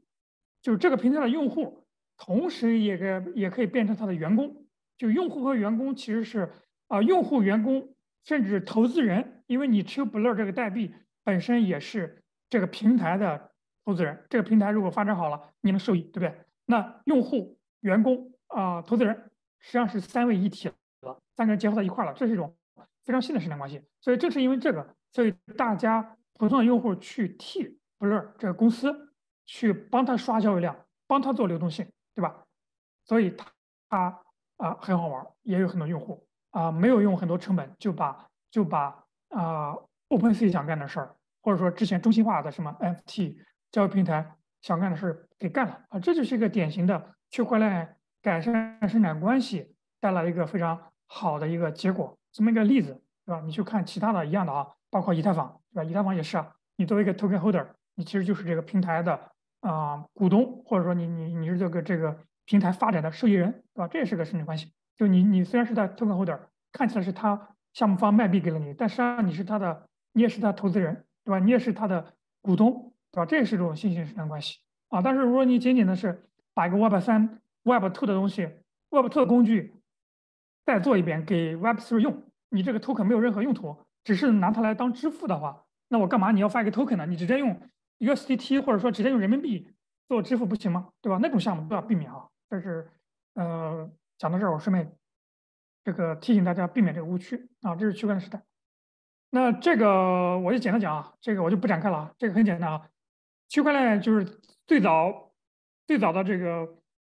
一点零或者原来的生产关系，就是你你要一个人，比如转移资金，你要通过第三方，比如银行，对吧？但区块链可以直接转啊。这个大家应该都都有这个认知哈。那除了转移金钱之外，其实区块链还可以转移任何东西，对不对？比如说你把这个汽车的所有权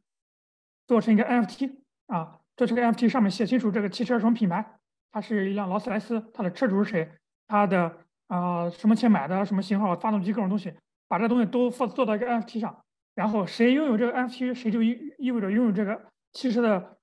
呃所有权，而且还可以继续记录，对吧？从这点来讲的话，其实区块链是可以。转移任何东西的，不只是不只是 token，不只是金钱，对不对？那第三个的话，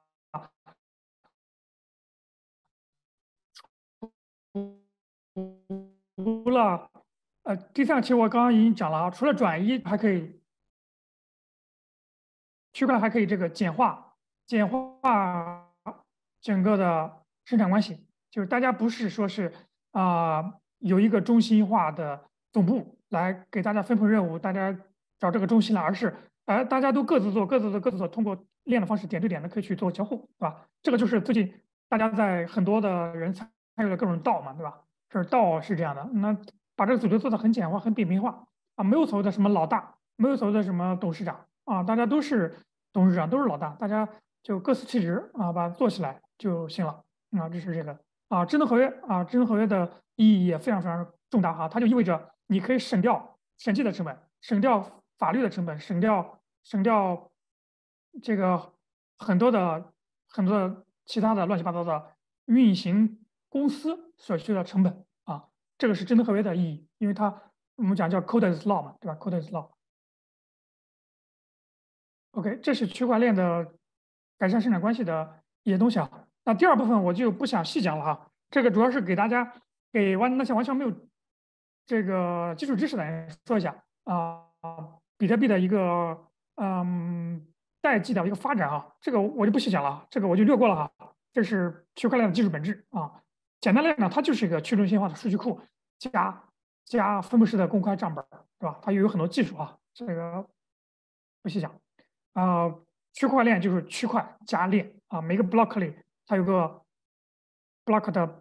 字节头，一个字节尾啊，里面包含很多数据，包含很多握手协议啊，然后由于形形成了很多链式的结构，那有主链，有分叉链，分叉链的话共识不够就被就就就就就被就就被忽略掉了啊，就被就被舍弃了，大家在一个最长链上运行啊，这个就是区块链的一个技术的一个简单理解啊，这是一点零。啊，一点零的话，这个地方我要跟大家说一下啊。我看了很多的，我现在在座都都是学生嘛，也都很多很多人最进来可能是从 Web 三这个概念进来的，大家对比特币的理解其实是比较欠缺的。我跟很多年轻人聊过啊，甚至去年前年很多的啊什么中国大理搞什么啊游民什么各种活动啊，这个。都是年轻人这种 Web 三活动，那么我发现大家都去讨论 Web 三，讨论道啊，讨论 NFT，讨论元宇宙，但是大家讨论比特币本身或者讨论比特币的很少哦，这是一个非常危险的一个误区。就是大家要知道哈，区块链在早期是等于比特币的啊，当然现在不止比特币啊。我建议比特币的白皮书。啊，因为总共就那么这个三四页，你完全可以读一下。那比特币白皮书的题目就是比特币一种点对点的电子现金系统啊。这个白皮书你一定要花个半个小时的时间或者二十分钟的时间啊，甚至说你哪怕花十分钟时间要看一遍啊。它对于你理解这个行业有非常重大的意义。就是很多人理解偏了，很多人以为区块链就是 Web 三，其实 Web 三完全不等同于区块链啊。Web 三只是区块链的一个分支，甚至说 Web 三是大家在监管的这么个环境下妥协的一个结果。就 Web 三实际上是呃传统的精英的互联网的群体编出来的这么一个概念啊，因为他们经历过 Web 一、Web 二，那么他们觉得 OK，那 Web 三我要结合区块链，所以啊大家投 Web 三啊，因为。早些年的时候，不论比特币也好，区块链也好，可能在中国也好，在全世界也好，可能是一个相对来讲比较敏感的一个词儿。当时政策没有这么宽容，哎，大家出来一个 Web 三之后，听起来是一个很冠冕堂皇、很很高大上一个词儿，那大家都都接受了啊。但你要知道，这个呃，它的精髓是区块链技术啊，而它的老祖宗，它的第一个应用是比特币啊，在可以这么说啊，在。呃，一三年、一四年没有其他的币，就是大家谈就谈比特币。到了一七年、一八年的话，有了各种区块链加啊，区块链加这个，区块链加那个，然后各种各种各种的，大家意识到区块链，特别有了智能合约之之后，大家觉得区块链哎能做的不仅仅是弄一个货币，还能做各种各样东西，那这个行业开始大发展。有了 Web 三之后，那就更加繁荣了啊啊，这是对的。但是最本质那个这个比特币啊，大家要研究，因为你不研究这个的话，很多东西会理解偏了。你比如说哈，我给大家。我给大家讲一个点哈，大家觉得比特币是什么？很多人觉得 OK，比特币它的白皮书说它叫是一个电子现金系统，那它开始是一个系统，或者说大家觉得比特币就是一个自由货币啊，甚至说比特币就是一个电子黄金啊。因为很多人我问过一些年轻人，我说你们为啥不买比特币，或者说为什么不去了解比特币？他们说啊，因为比特币太贵了，我买不起，或者说他觉得比特币太老了，一点儿不好玩啊，没有对他们来说也。也没有必要持有，那我就这个这个大错特错哈。第一，比特币确实很贵了，但是你买不起一个比特币，你可以买零点零零点一个，买不起零点一个，你可以买零点零零一个，对吧？但是一定要买，你一定要持有比特币啊，这是这是第一点，你要有一个比特币钱包啊，你要知道比特币怎么回事儿，这是第一。第二个，比特币不仅仅是一个币，我可以告诉大家，比特币实际上是一个公司，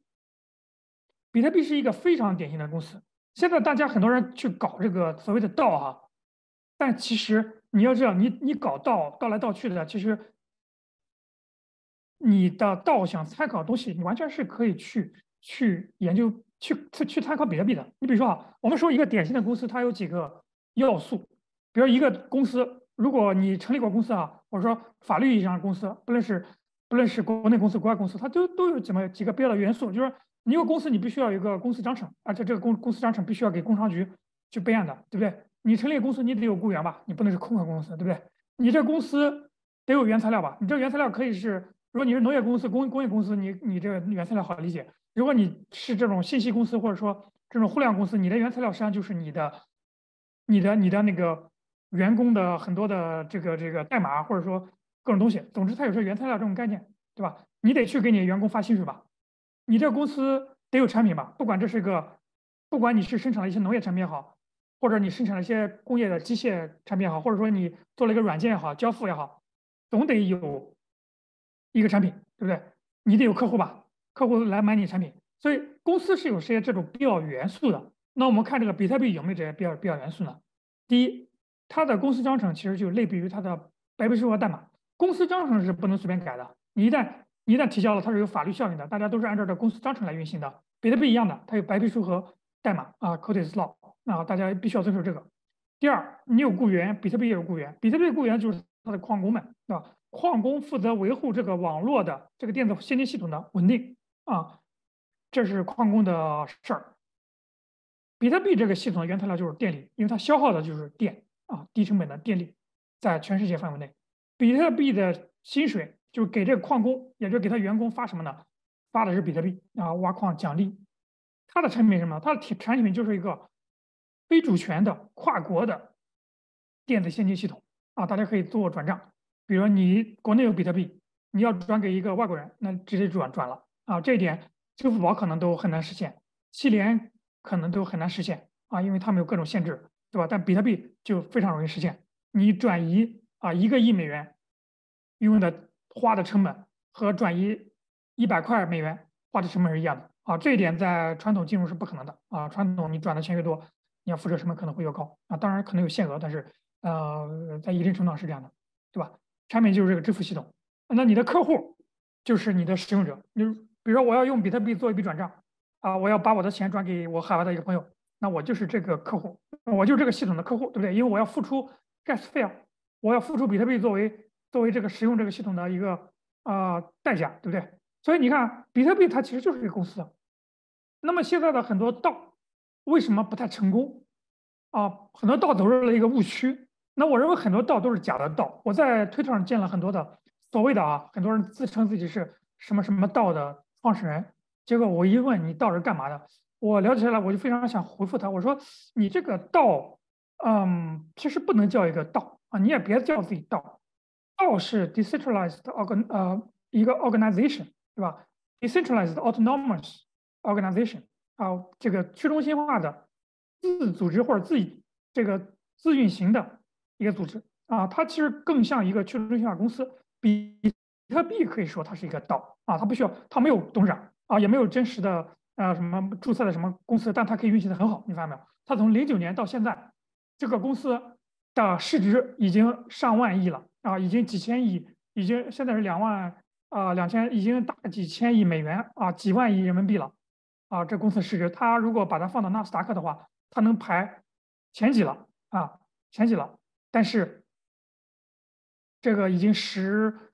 十三四年了，运行非常非常好。比特币才是一个真正的道，那你的道能跟比特币道比吗？对吧？比不了，差太远了。为什么呢？是因为很多的道在我看来根本就不能成为道，它只能叫。兴趣小组啊，大家想想是不是这个道理？就是很多道就是啊，大家拉个群，或者说几个人凑一凑啊，就叫自己道了。那你有你有白皮书吗？你有代码吗？就是你有这个所谓的这个道的一个治理的一个黄金的准则吗？就是大家不能篡改的一些铁律嘛？哪怕只有一条，如果有的话，哎，我觉得你具备了这个道的一个基本元素啊，你是一个道。第二。你有雇员吗？就有来给道干活的吗？如果现在很多道就是 OK，那五个人组成一个道，这五个人感觉都是老板啊，都是在出主意，没人干活啊，都在天马行空的去讨论说咱道要怎么样怎么样怎么样，但但没人干活，那我觉得这也不是一道，对吧？你你有原材料吗？或者你你当然这个现在区块链时代这个原材料最好解决了，各种数据其实就是原材料，这个我相信大家都有，对吧？这个道你有薪水吗？就是干活的人拿到了适当的报酬吗？就跟他的干活的相匹配的薪水他拿到了吗？这就有很多的道就是白嫖道啊，就是开玩笑叫白嫖啊，实际上就是叫靠情怀，靠情怀短期可以，在早期可以。如果一个道长期都是靠情怀在运作的话，这个道是不能持久的。就是说，真正干活的人他没有拿拿到他相应的报酬啊，你指望他一直靠情怀，这个道一定不能不能持久。因为有的人在干活，有的人没干活，那干活的不干活的都没拿报酬啊，那他肯定心里会不平衡，对不对？那只有让干的活的人他拿到相应的报酬，也就是他有这个薪水，才才这才是一个合格道啊。那你这个道到底做了个啥？如果只是瞎讨论，大家那个呃在讨论啊，讨论这个，比如说讨论 zk 或讨论 defi，讨论这个东西，大家一块炒币的话，那你没有产品啊，那你这个东西就是一个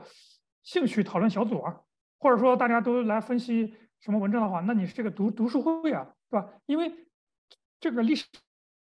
实际上，大家已经发明了各种各样的词儿来定义各种各样的组织，你没必要非得用一个不适合你的词儿来定义你那个小组吧？你你可以叫自己兴趣小组，也可以叫自己读书会，也可以叫自己互助小组，我觉得都没问题，但不要叫自己道啊。你的客户谁，对吧？有谁从你的客户从你的这个道里啊这个受益了？是呃，同时给你们付出了啊代价或者支付了一些费用，对不对？那我觉得一个道，你你也得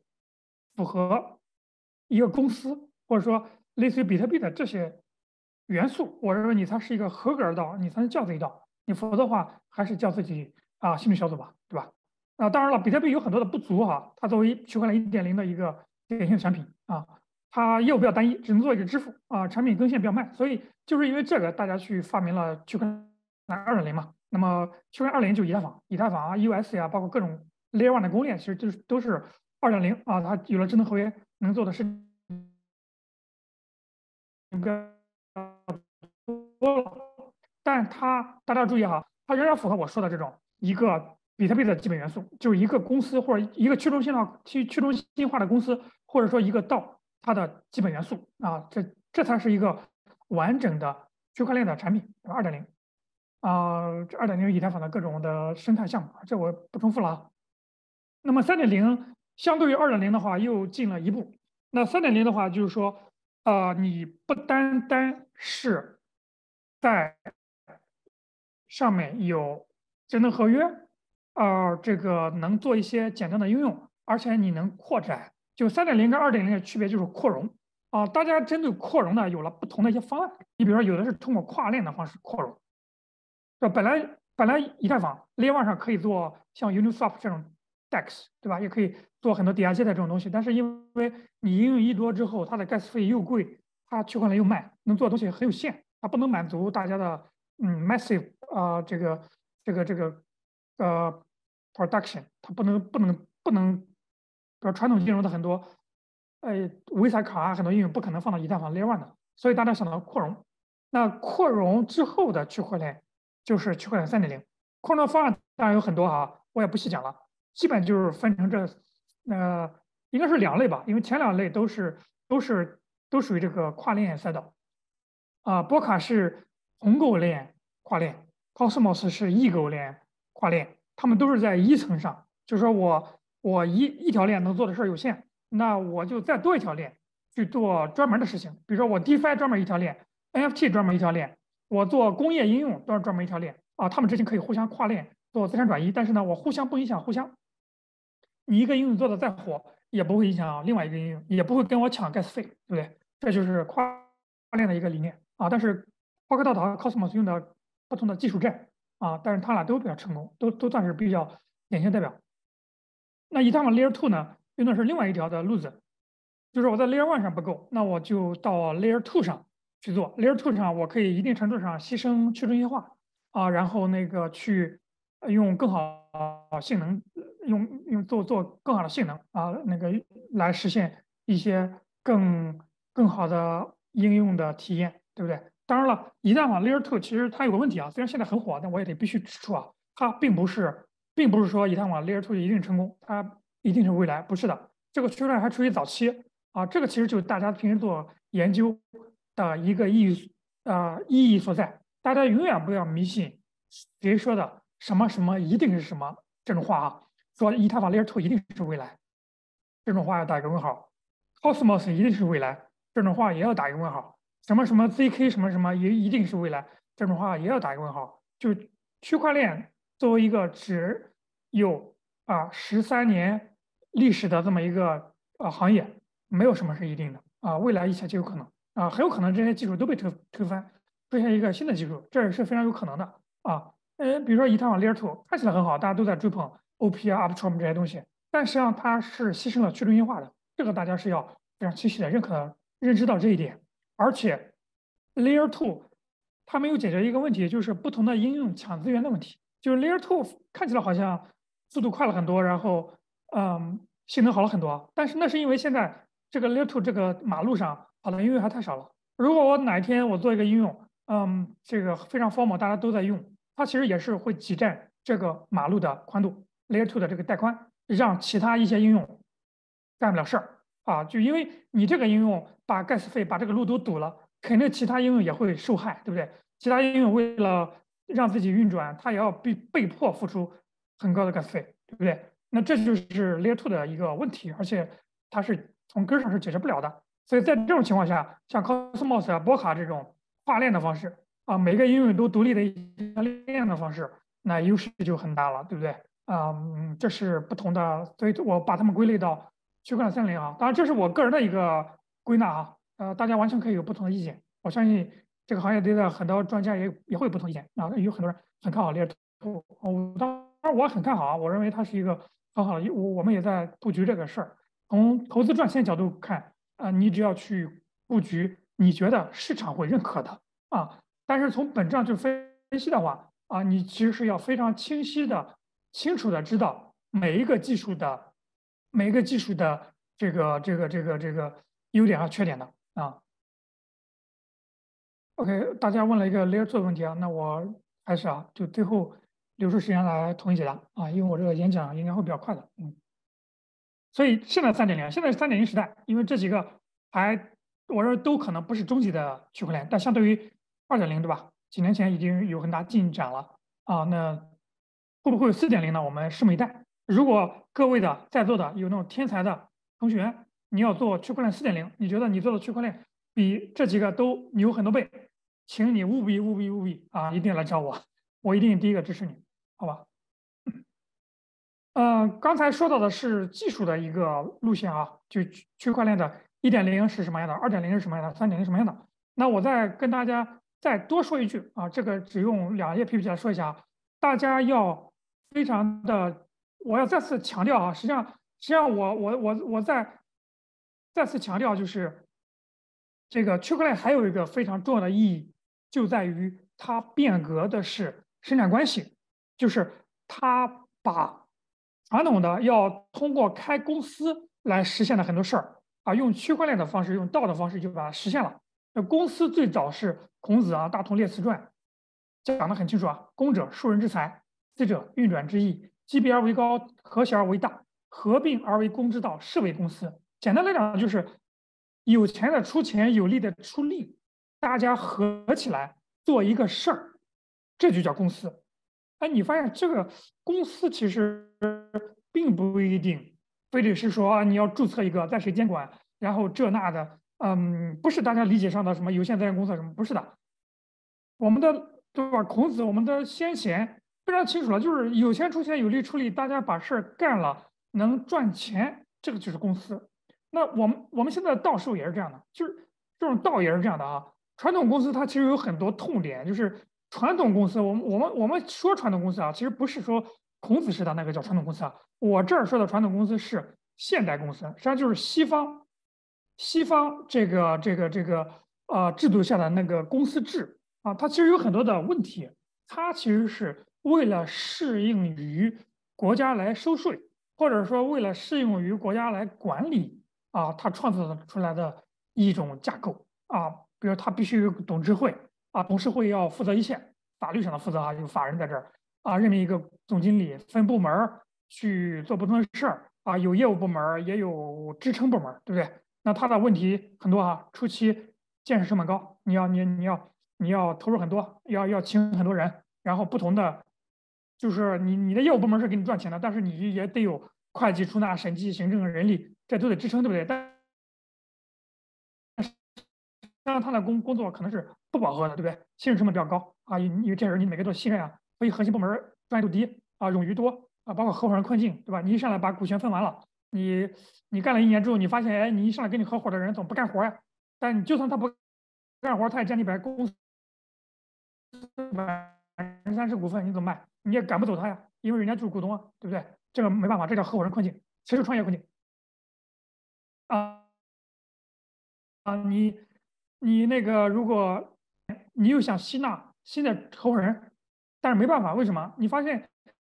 原来的股份都分完了啊，原来的老股东也有人不愿意稀释自己股股权，你就吸引不来优秀的合伙人，对不对？这就是这就是合伙人困境和持续创业困境啊，包括怎么激励，对吧？你这股份怎么用来激励普通员工，这都很麻烦。股东员工的用户博弈，对吧？你赚了钱到底是给股东分红呢，还是给员工发工资呢？还是用于产品的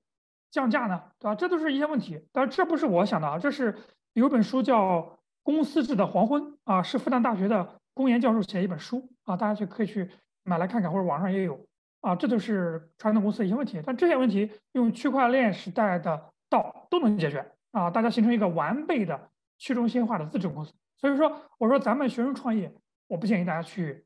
成立公司，大家就搞一个道啊，但是那个道要符合我刚才说的啊，比特币或者以以太坊他们的那种形式啊，就是你。各种公司的元素要完备啊，这个你才能是一个合格的道。一个完备的去中心化自治公司啊，这个完全可以用这种方式来实现啊。这个你比如说，数据可以分布存储啊，你可以一个在中国，一个在美国，呃，都可以用去中心化云云啊、Notion 啊，或者说各种协作工具来来来实现啊。业务各领域细分，啊，有些肯定。甚至可能不是全职，比如说你们需要财务的专业人才、法律的专业人才来辅助你们，那这些人可以一个人在几个公司兼职都没问题，不一定是全职你们招聘的，对不对？让这样才能实现让专业的人来做专业的事情，这样整个的产业链就有协同效率，而且你的成本降低，对吧？这就是这就是我设想的，或者说现在整个区块链行业大家觉得能够给传统的商业。带来的一些新的东西，不仅仅是区块链这个技术，不仅是仅是区块链保护保护大家的私有财产不受侵犯，也不仅仅是啊区块链的比特币能做一些灰产啊，能让大家发财，是它真真切切的，确实能给咱们这个社会提高效率、降低成本啊。这个当大家去跟你的爸妈去聊的时候啊，你去讲比特币，他可能不认可；你去讲什么 Web 三小图片、呃 NFT、元宇宙，他可能也不认可。但你去跟他讲这个这个道啊，这个提高协同效率啊，降低成本啊，这中间用区块链来串起来，这个我相信他是认可的啊。这是这是我在多花几分钟说下这点啊，就是区块链不仅仅是一个技术，它更重要的是一种生产关系的一种重构或者一种改进啊。区块链市场监督啊，这个我就略过了啊，整个市场发展，总之就是。一八一年之后就起飞了啊，起飞了。之前经历过一个很痛苦的一个呃起源和试验的阶段啊，我们是在这个阶段进来的啊，这个阶段进来的。呃，这个当时其实很多人没有信仰，很多人都虽然进来又离开了，虽然买了比特币又卖卖掉了，对吧？但是坚持下来的都算是选对了一个方向，对吧？那很多人是在这个行业起飞之后又进来的，现在已经是到了主流的行业在。啊，这个 mass adoption 对吧？已经在应用了。那我觉得大家在这个这进来进来呢，已经没有什么疑问了啊，没有人再去质疑区块链这个行业了。所以大家可以放心的、放心的把区块链这个行业作为你的职业的首选，我说是没有问题，没有任何的风险啊。职业，我说这行业没有任何风险啊，不代表你个人没有风险啊。任何行业对于个人来讲都有风险的，这个区别于个人。这是区块链应用场景啊。还可以分成四个维度啊，呃，不仅仅区块链不仅仅是我们说的炒币啊，它其实真的是对各行业都有一些颠覆或者改进，有高频简单应用的，低频简单应用的啊，复杂低频的啊，复杂高频的。其实越这高频越复杂，其实它挑战性越难，它需要去传动更多的部门，包括监管部门，包括包括包括各种部门，对吧？那个创业的话，我建议大家不要去选这个，这边的话题都太大了。我建议大家可以首选啊，你比如说这个高频简单的或者低频简单的，就是简单。这这个一第一象限和第四象限，我我我是建议大家首选作为你的创业方向的啊。如果你如果你想做点儿作为学生创业者啊，复杂的我就就交给比较大的团队，或者交给已经非常成熟的团队去做啊。监管政策这个我得重点说一下啊，重点说一下这个，因为咱们咱们我们作为嗯发起这个奖学金奖学金计划的啊这么一个一家资本公司哈，那在座的呢各位都是没有踏出校园的啊，也没有社会经经历的，没有社会经验的，嗯，这么一些同学，那我们非常有必要给大家提示一下风险，告诉大家在这个行业。什么可以放心的做，什么可以，什么必须要避开啊？什么严令禁止？那我可以先跟大家说一个数据哈。那我从我入行也超过十年了，我的朋友圈就是我的微信朋友圈啊，我这有个名单统计啊，但我不能给大家分享啊。但是如果私下来见我，我可以给给大家看。我有个统计名单，就是我的微信朋友圈进去的。啊，就是说已经被被警察抓进去抓进去的，或者抓进去过后来出来的，啊，已经有超过二十个人了。啊，这个我相信这里面的人，我可以告诉大家，没有一个人是所谓的骗子或者说坏人，他们跟你们一样，啊，甚至跟你我都一样，都是高学历的，啊，这个清华北大的也有，国外名校的也有，啊，甚至说这种。大厂出来的也有啊，都是高知，都是热血青年啊。但是他们就是因为在某些方面有意也好，无意也好，无意也好，触碰了啊这个领域的红线啊，所以导致进去了。所以说，我们首先，不论是你创业也好，或者在这个行业里玩也好，要先搞清楚红线在哪里啊啊，这个违法的事情绝对不能干啊，这是我们我们的一点提示哈。那我们也是我们水滴资本之所以在这个行业这么多年。啊，这个，嗯，不说赚多少钱吧，但至少啊，我们没有没有过这方面的一些负面的事情啊。我们投的项目也几乎啊没有发生过这样的事情啊的一个原因，就是我们我们我们我们啊，我觉得大家都是守法公民，对吧？这很重要。我简单给大家过一下，因为这上面我写了十四条，就我印象比较深刻的十四个事件啊，这个我是完整经历过的，就一三年。到二啊这个二三年，那这两年没怎么颁布了啊。这我每个我都完完整经历过的啊。比如说我经历最深的，能想到的第一条监管政策就是一三年十二月啊，五部委发布了一个关于防范比特币的风险。当天啊，因为当时的一三年从年初啊年初的两三百人民币，一直涨到了十一月份的八千块人民币啊。当时我们很多朋友，很多老的所谓的大家。现在叫 OG 也好，很多人其实就是那一波进来的啊，嗯，但是在十二月初啊，五部委发发布了一个防范比特币风险，明确的指出来，比特币不是货币啊，中国央行不承认比特币是货币，所以当时比特币应声下跌，在短短时间内就从八千跌到了，我我具体跌到我多少忘了，可能是反正腰斩以下啊，跌了好多啊，很多人就是第一波亏钱经历就是在一三年啊，但是后来一四年呢。呃，中国人民银行成立自己的数字货币研究小组，正式的开始去研究比特币了。当时那个姚钱，姚钱应该是这个小组组长哈。后来他是那个呃，就跟跟币圈其实嗯往来非常密切哈。然后，嗯，一五年，一五年的话，中国人民银行非公开承认数字货币，但这个承认数字货币呢，是不是说认定比特币是合法哈？是呃，在一个私下场合。承认，OK，比特币或者说其他的数字货币也是啊，这个值得保护的，就也是也是这种财产，就是跟你的游戏装备啊，或者说你的什么呃社交账号，差不多一个性质啊，属于属于数字资产啊。这是一五年的事情，但是不是公开，这没有形成一个法律啊。然后工信部呢发布了一个中国区块链技术应用白皮书，在一六年是吧？大家要知道啊，在我国各大部委跟区块链。呃，关系最密切，或者说最支持区块链行业的，我说这是区块链行业啊，不是不是比特币啊，比特币不是个行业，就支持区块链行业最最那个嗯最好的一个部门就是工信部。啊，因为他们是做工业与信息化嘛，那个他是支持这个技术，所以他非常积极的在推动很多的区块链的啊一些政策。啊，当时这个白皮书里明确让大家区分区块链技术、数字货币还有数字资产。啊，区块链技术就是那个技术。中国是大力支持的。数字货币啊，就是这个，你像中国的也有 DCP 这种数字货币，对吧？包括数字资产啊，是你的这个，不论是你的游戏装备也好，或者说你的各种乱七八糟的币也好，也可以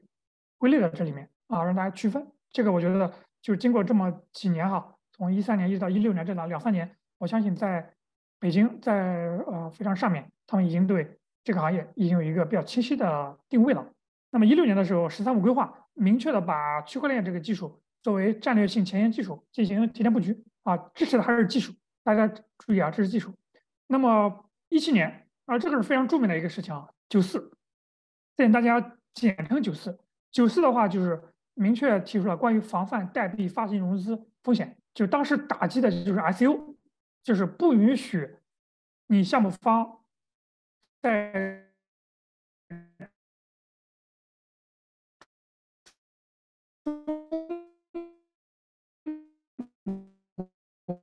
我通过我发行代币的方式，这是一个红线。这个红线就大家创业要红线，就是在中国你不能向社区公开募资，就是通过代币的方式啊。你比如你发个币，你发到微信群也好，发到 Telegram 群也好，发到 Twitter 好，你只要是同团队是在中国，你只要团队在中国，你只要那个啊，你只要发的是对象是中国人。啊，公开融资没有对他做，呃，KYC 也好，或者没有确定他是合格投资人，啊，你去给老百姓说白了，你跟大爷大妈去募资，这是明令禁止的啊。如果你做了这件事情，大概率是要进去的啊。这个要非常这这点非常严肃啊。那么也就是九四二零一七年九四，很多的交易所开始出海，当时火币啊、OK 啊，啊，这个都关掉了中国的。公司啊，到海外重新注册的主体，重新开展业务啊，这是非常大的一个事情啊。一八年一月啊，继续打击啊，开展非法虚拟货币交易，提供支付服务啊。这个主要是针对个人银行。就一八年一月之后，大家在做 OTC 或者做那个，你想你想把你的比特币卖成法币，直接支付到银行，那个就不行了。就是说，比如说你现在可以做个实验，但我不建议大家做实验啊。如果你给别人转一笔账，备注是比特币啊，那对方的和账号和你的账号分分钟会被封掉的啊。就是从那之后，因为银行不准给虚拟货币提供服务啊，这是一八年一月份的事情。同时再次强调啊，互联网金融学再次强调，因为九四的时候，中国的团队不敢在在中国做 ICO 了，不敢在中国募资了啊。但是呢，很多人出海之后呢，又打着境外公司，他说啊，那我中国公司我不做了，我我现在换个壳，换成换成境外公司，或者说我让一个，然后我让一堆老外来中国做 ICO 行不行？所以互联网答案是也不行啊。互联网金融协会说，防范境外的 ICO 和虚拟货币的交易风险啊，这也不行。那基本就是说，在中国面向公众、面向普通老百姓，这个普通老百姓什么意思呢？就是大爷大妈啊，这种这些人群去做募资是不行的，这是一个非常明确的啊。然后，当然，一八年一刚啊，这个当时央行的主主主席啊，央行行长啊，这个对区块链进一步进行肯定，但希望它引导用来服务实体经济啊。这个一八年八月再一次防范非法集资，反正只要是这五部委联合哈，这五部委就包括什么公安部啊，什么嗯那什么什么经几大部委啊，就只要是这种，基本都是负面的啊。然后，但是一九年呢，有个非常好的事啊，就是当时中央政治局常委组织学习区块链啊，就是当时请了区块链的那个陈纯院士去给他们讲区块链。但当时当时新闻联播播了啊，但注意啊，这个也是区块链技术，所以中国是严格区分区块链区块链技术和虚拟货币的。对于区块链技术，应该说是不遗余力的支持；对于虚拟货币，是非常谨慎和打压的这么一个政策啊。一九年十一月啊，这个各地我记得很清楚啊，各建这种区块链的产业园啊。二零二一年五幺九，五幺九是一个又是个标志的产业。啊，在前面都是打击 RCO 啊，打击交易所啊，打击发币啊，打击打击这个非法融资、非非法集资啊。但是，一九年啊，二二一年五月十九号，这个打击的是矿业，就是发改委定调，虚拟货币挖矿就比特币挖矿属于淘汰行业啊。不仅比特币啊，其他币挖矿也属于淘汰行业啊。整体清退，就是中国的矿业。当然，当时并没有定义违法啊，只是说你们赶紧给你们几个月时间赶紧清退。所以当时中国矿业集体出海啊，就是在。五幺九之后啊，我们当时其实在国内，四川啊、阿勒泰、新疆的阿勒泰啊，这个这个四川的很多地方都有都有都有矿机矿场啊，后来也都搬到海外去了。其实就是这之后啊，然后二一年九二四啊，市场监督总局又一次发布关于防范以虚拟货币、区块链名义非法集资啊，当时而且还啊有有另外一条。有另外一条规定是明确定义了对区块链进行信息服务，比如你是媒体，对这些非法的东西进行信息服务也属于违法，也属于违法。所以在九二四之后，基本宣布了虚拟货币在中国的死亡，或者明面上的啊，也就是九二四之后，虚拟货币这个行业或者比特币这个行呃这个比特币这个行业，名义上来讲，在中国就没有了。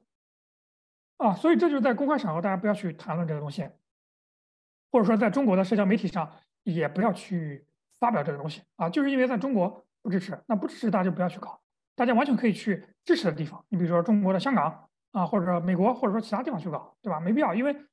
区块链这个东西本身是没有国界的，那我们在相应的国家一定要遵守相应的法律啊，是这样的。中国的政策呢，总结来讲是大力鼓励。区块链技术发展非常谨慎的对待金融创新，就是你比如说你基于区块链做了一个金融创新，做了一个金融产品，那么它会非常谨慎的对待啊。对于币圈乱象呢是严厉打击的，你不能说啊利用发行代币去融资，或者利用嗯去做那个什么交易平台、做交易所，这些都是严厉打击的。大家我建议哈，如果你肉身在中国的话，啊千万不要去碰啊。比较支持的是。区块链这个技术赋能实体经济啊，如果你想去参与区块链赋能实体经济呢，那这这个是中国政府非常支持的啊，你完全可以去申请一些支持啊。我有很多朋友在做联盟链相关，或者说很多朋友在什么一些产源什么的，那我可以给大家介绍这些资源啊。我们水滴资本来讲的话，那我们在国内、国外、国外都有主体，那我们国内的主体就是做一些股权投资，也支持了一些不发币的。区块链的项目啊，在国内发展啊，那么我们国外的话，我们嗯，这个在香港也有实体啊，就投了一些发币的啊项目啊，这个是这样的。然后有两个红线，大家要注意啊。第一，这容易碰的哈。第一，绝对不能在中国做交易平台，或者说参与交易平台的啊，你是交易平台的工作人员也不行啊，这个是明令禁止的。第二个，信息服务这个也不行。信息服务呢，就是说，你比如说你搞个媒体，宣传一些发币项目，或者宣传宣传一些融资项目，啊，你这个媒体还收他一些推广费，这个也是明令禁止的啊。但是有一点啊，我提醒大家，当然虽然我刚刚说了很多的，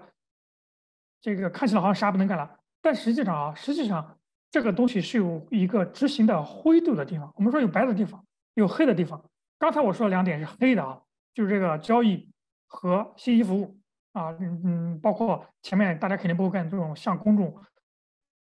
公众非法集资这种 SU 啊，这种都属于黑的，绝对是有问题的。灰的地方就是发币这个事黑的呢是发币融资是绝对不行的，发币向公众融资肯定不行的。但是你只是发一个币，不向公众融资，你比如你向机构融资，或者说你发一个币不融资，免费送给大家，这个事儿现在是处于灰色地带，可干可不干。确切的来讲呢，我还没有见过任何一个团队是因为单单是因为发币这个动作而受到啊制裁或者受到监管，没有的。就仅仅是因为发币这个事儿被惩罚的也没有啊。他们有些发了币，后来比如说操纵币价割韭菜或者做非法集资，向公众进行集资，这个啊有被制裁的啊，这种我觉得也很正常。对吧？但是仅仅仅是发，所以说最近有有很多人问我啊，我是个道，我发个币行不行？我说行啊，没问题啊。你你别向公众去融资，你这个道仅仅是你你道理使用，然后用来做激励，然后又不在中国交易所啊去上线，你自己又不去操纵市场，也不向老百姓去融资，对吧？你你上线一个海外交易所，你你又你你人又在海外，完全没问题啊，放心做，没问题啊。所以说大家啊要要要清楚啊，哪些能做，呃也不要太胆小。该做的就去做啊，灰色的话，大家把把握好这个度啊，把握好这个度。这是关于监管政策的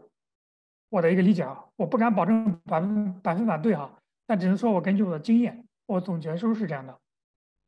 嗯，这点非常重要。我希望，因为我们是一个鼓励大家创业的这么一个机构哈，那我希望大家创业前先把风险放在前面。嗯，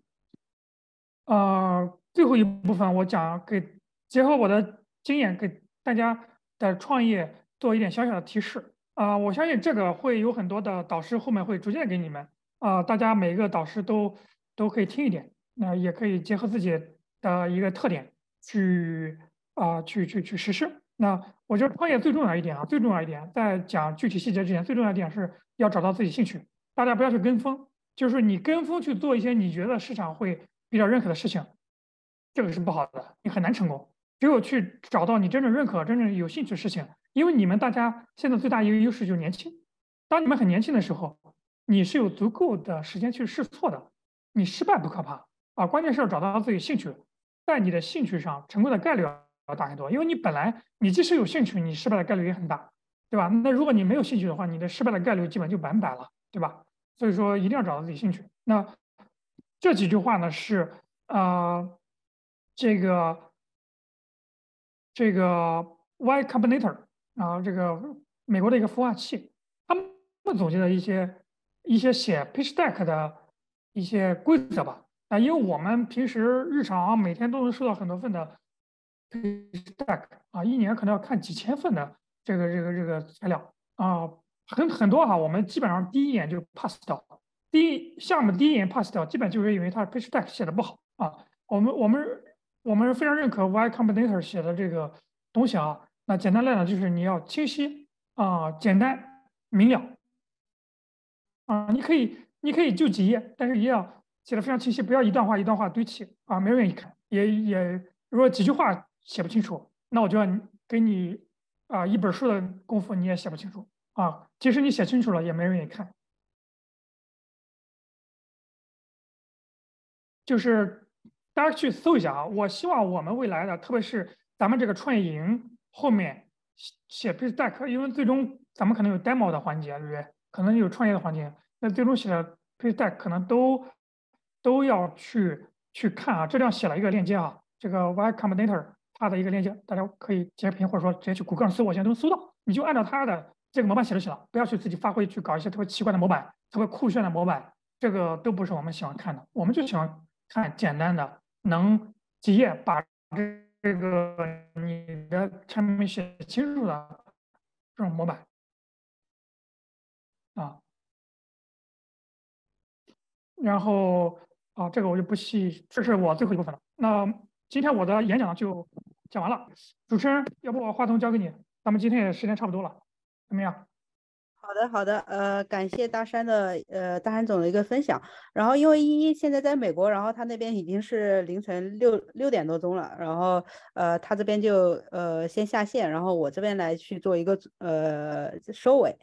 呃，那呃刚才大山总说那个考勤这块儿，呃，当然我们线上每一次的那个直播课的时候，还是非常希望大家能够积极参与的。呃，那包括我们课后也会去布置一些作业。那本次的作业我们会在明天发布，然后也希望所有的学学员能够在呃一周呃两天之内完成。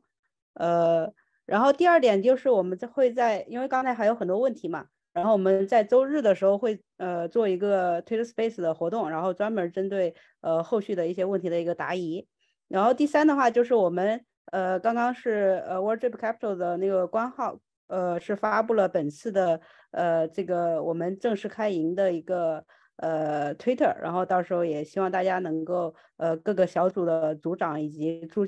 教也呃让大家去做一下转推，然后我们一起把咱们这个呃奖学金计划的呃这个声势呃就是扩得更大，然后去看我们团结起来一块儿去呃让更多的人去认识到我们这个计划以及这个呃规划。那今天我们的课程呃就到这里，我们下周二的时候会是我们第二次的课，呃到时候那个我们学生手册上面也都有。呃，课程的一个主题，呃，下一次的话是比特币及闪电网络的应用，呃，这个也是呃最近非常火热那个，呃，就比特币闪电网络最近也特别火嘛，然后我们也是请到最早的比特币闪电网络 OmniLayer 的，呃，就是核心成员，呃，Neil 来去给我们讲解这这门课，呃，那行，那其他的，呃。呃，其他的就大家关注群里面的一个信息，然后稍后我们会把那个呃推特的那个链接发到我们那个学员总群里面。那今天的课程就到这里了，感谢大家的一个参与。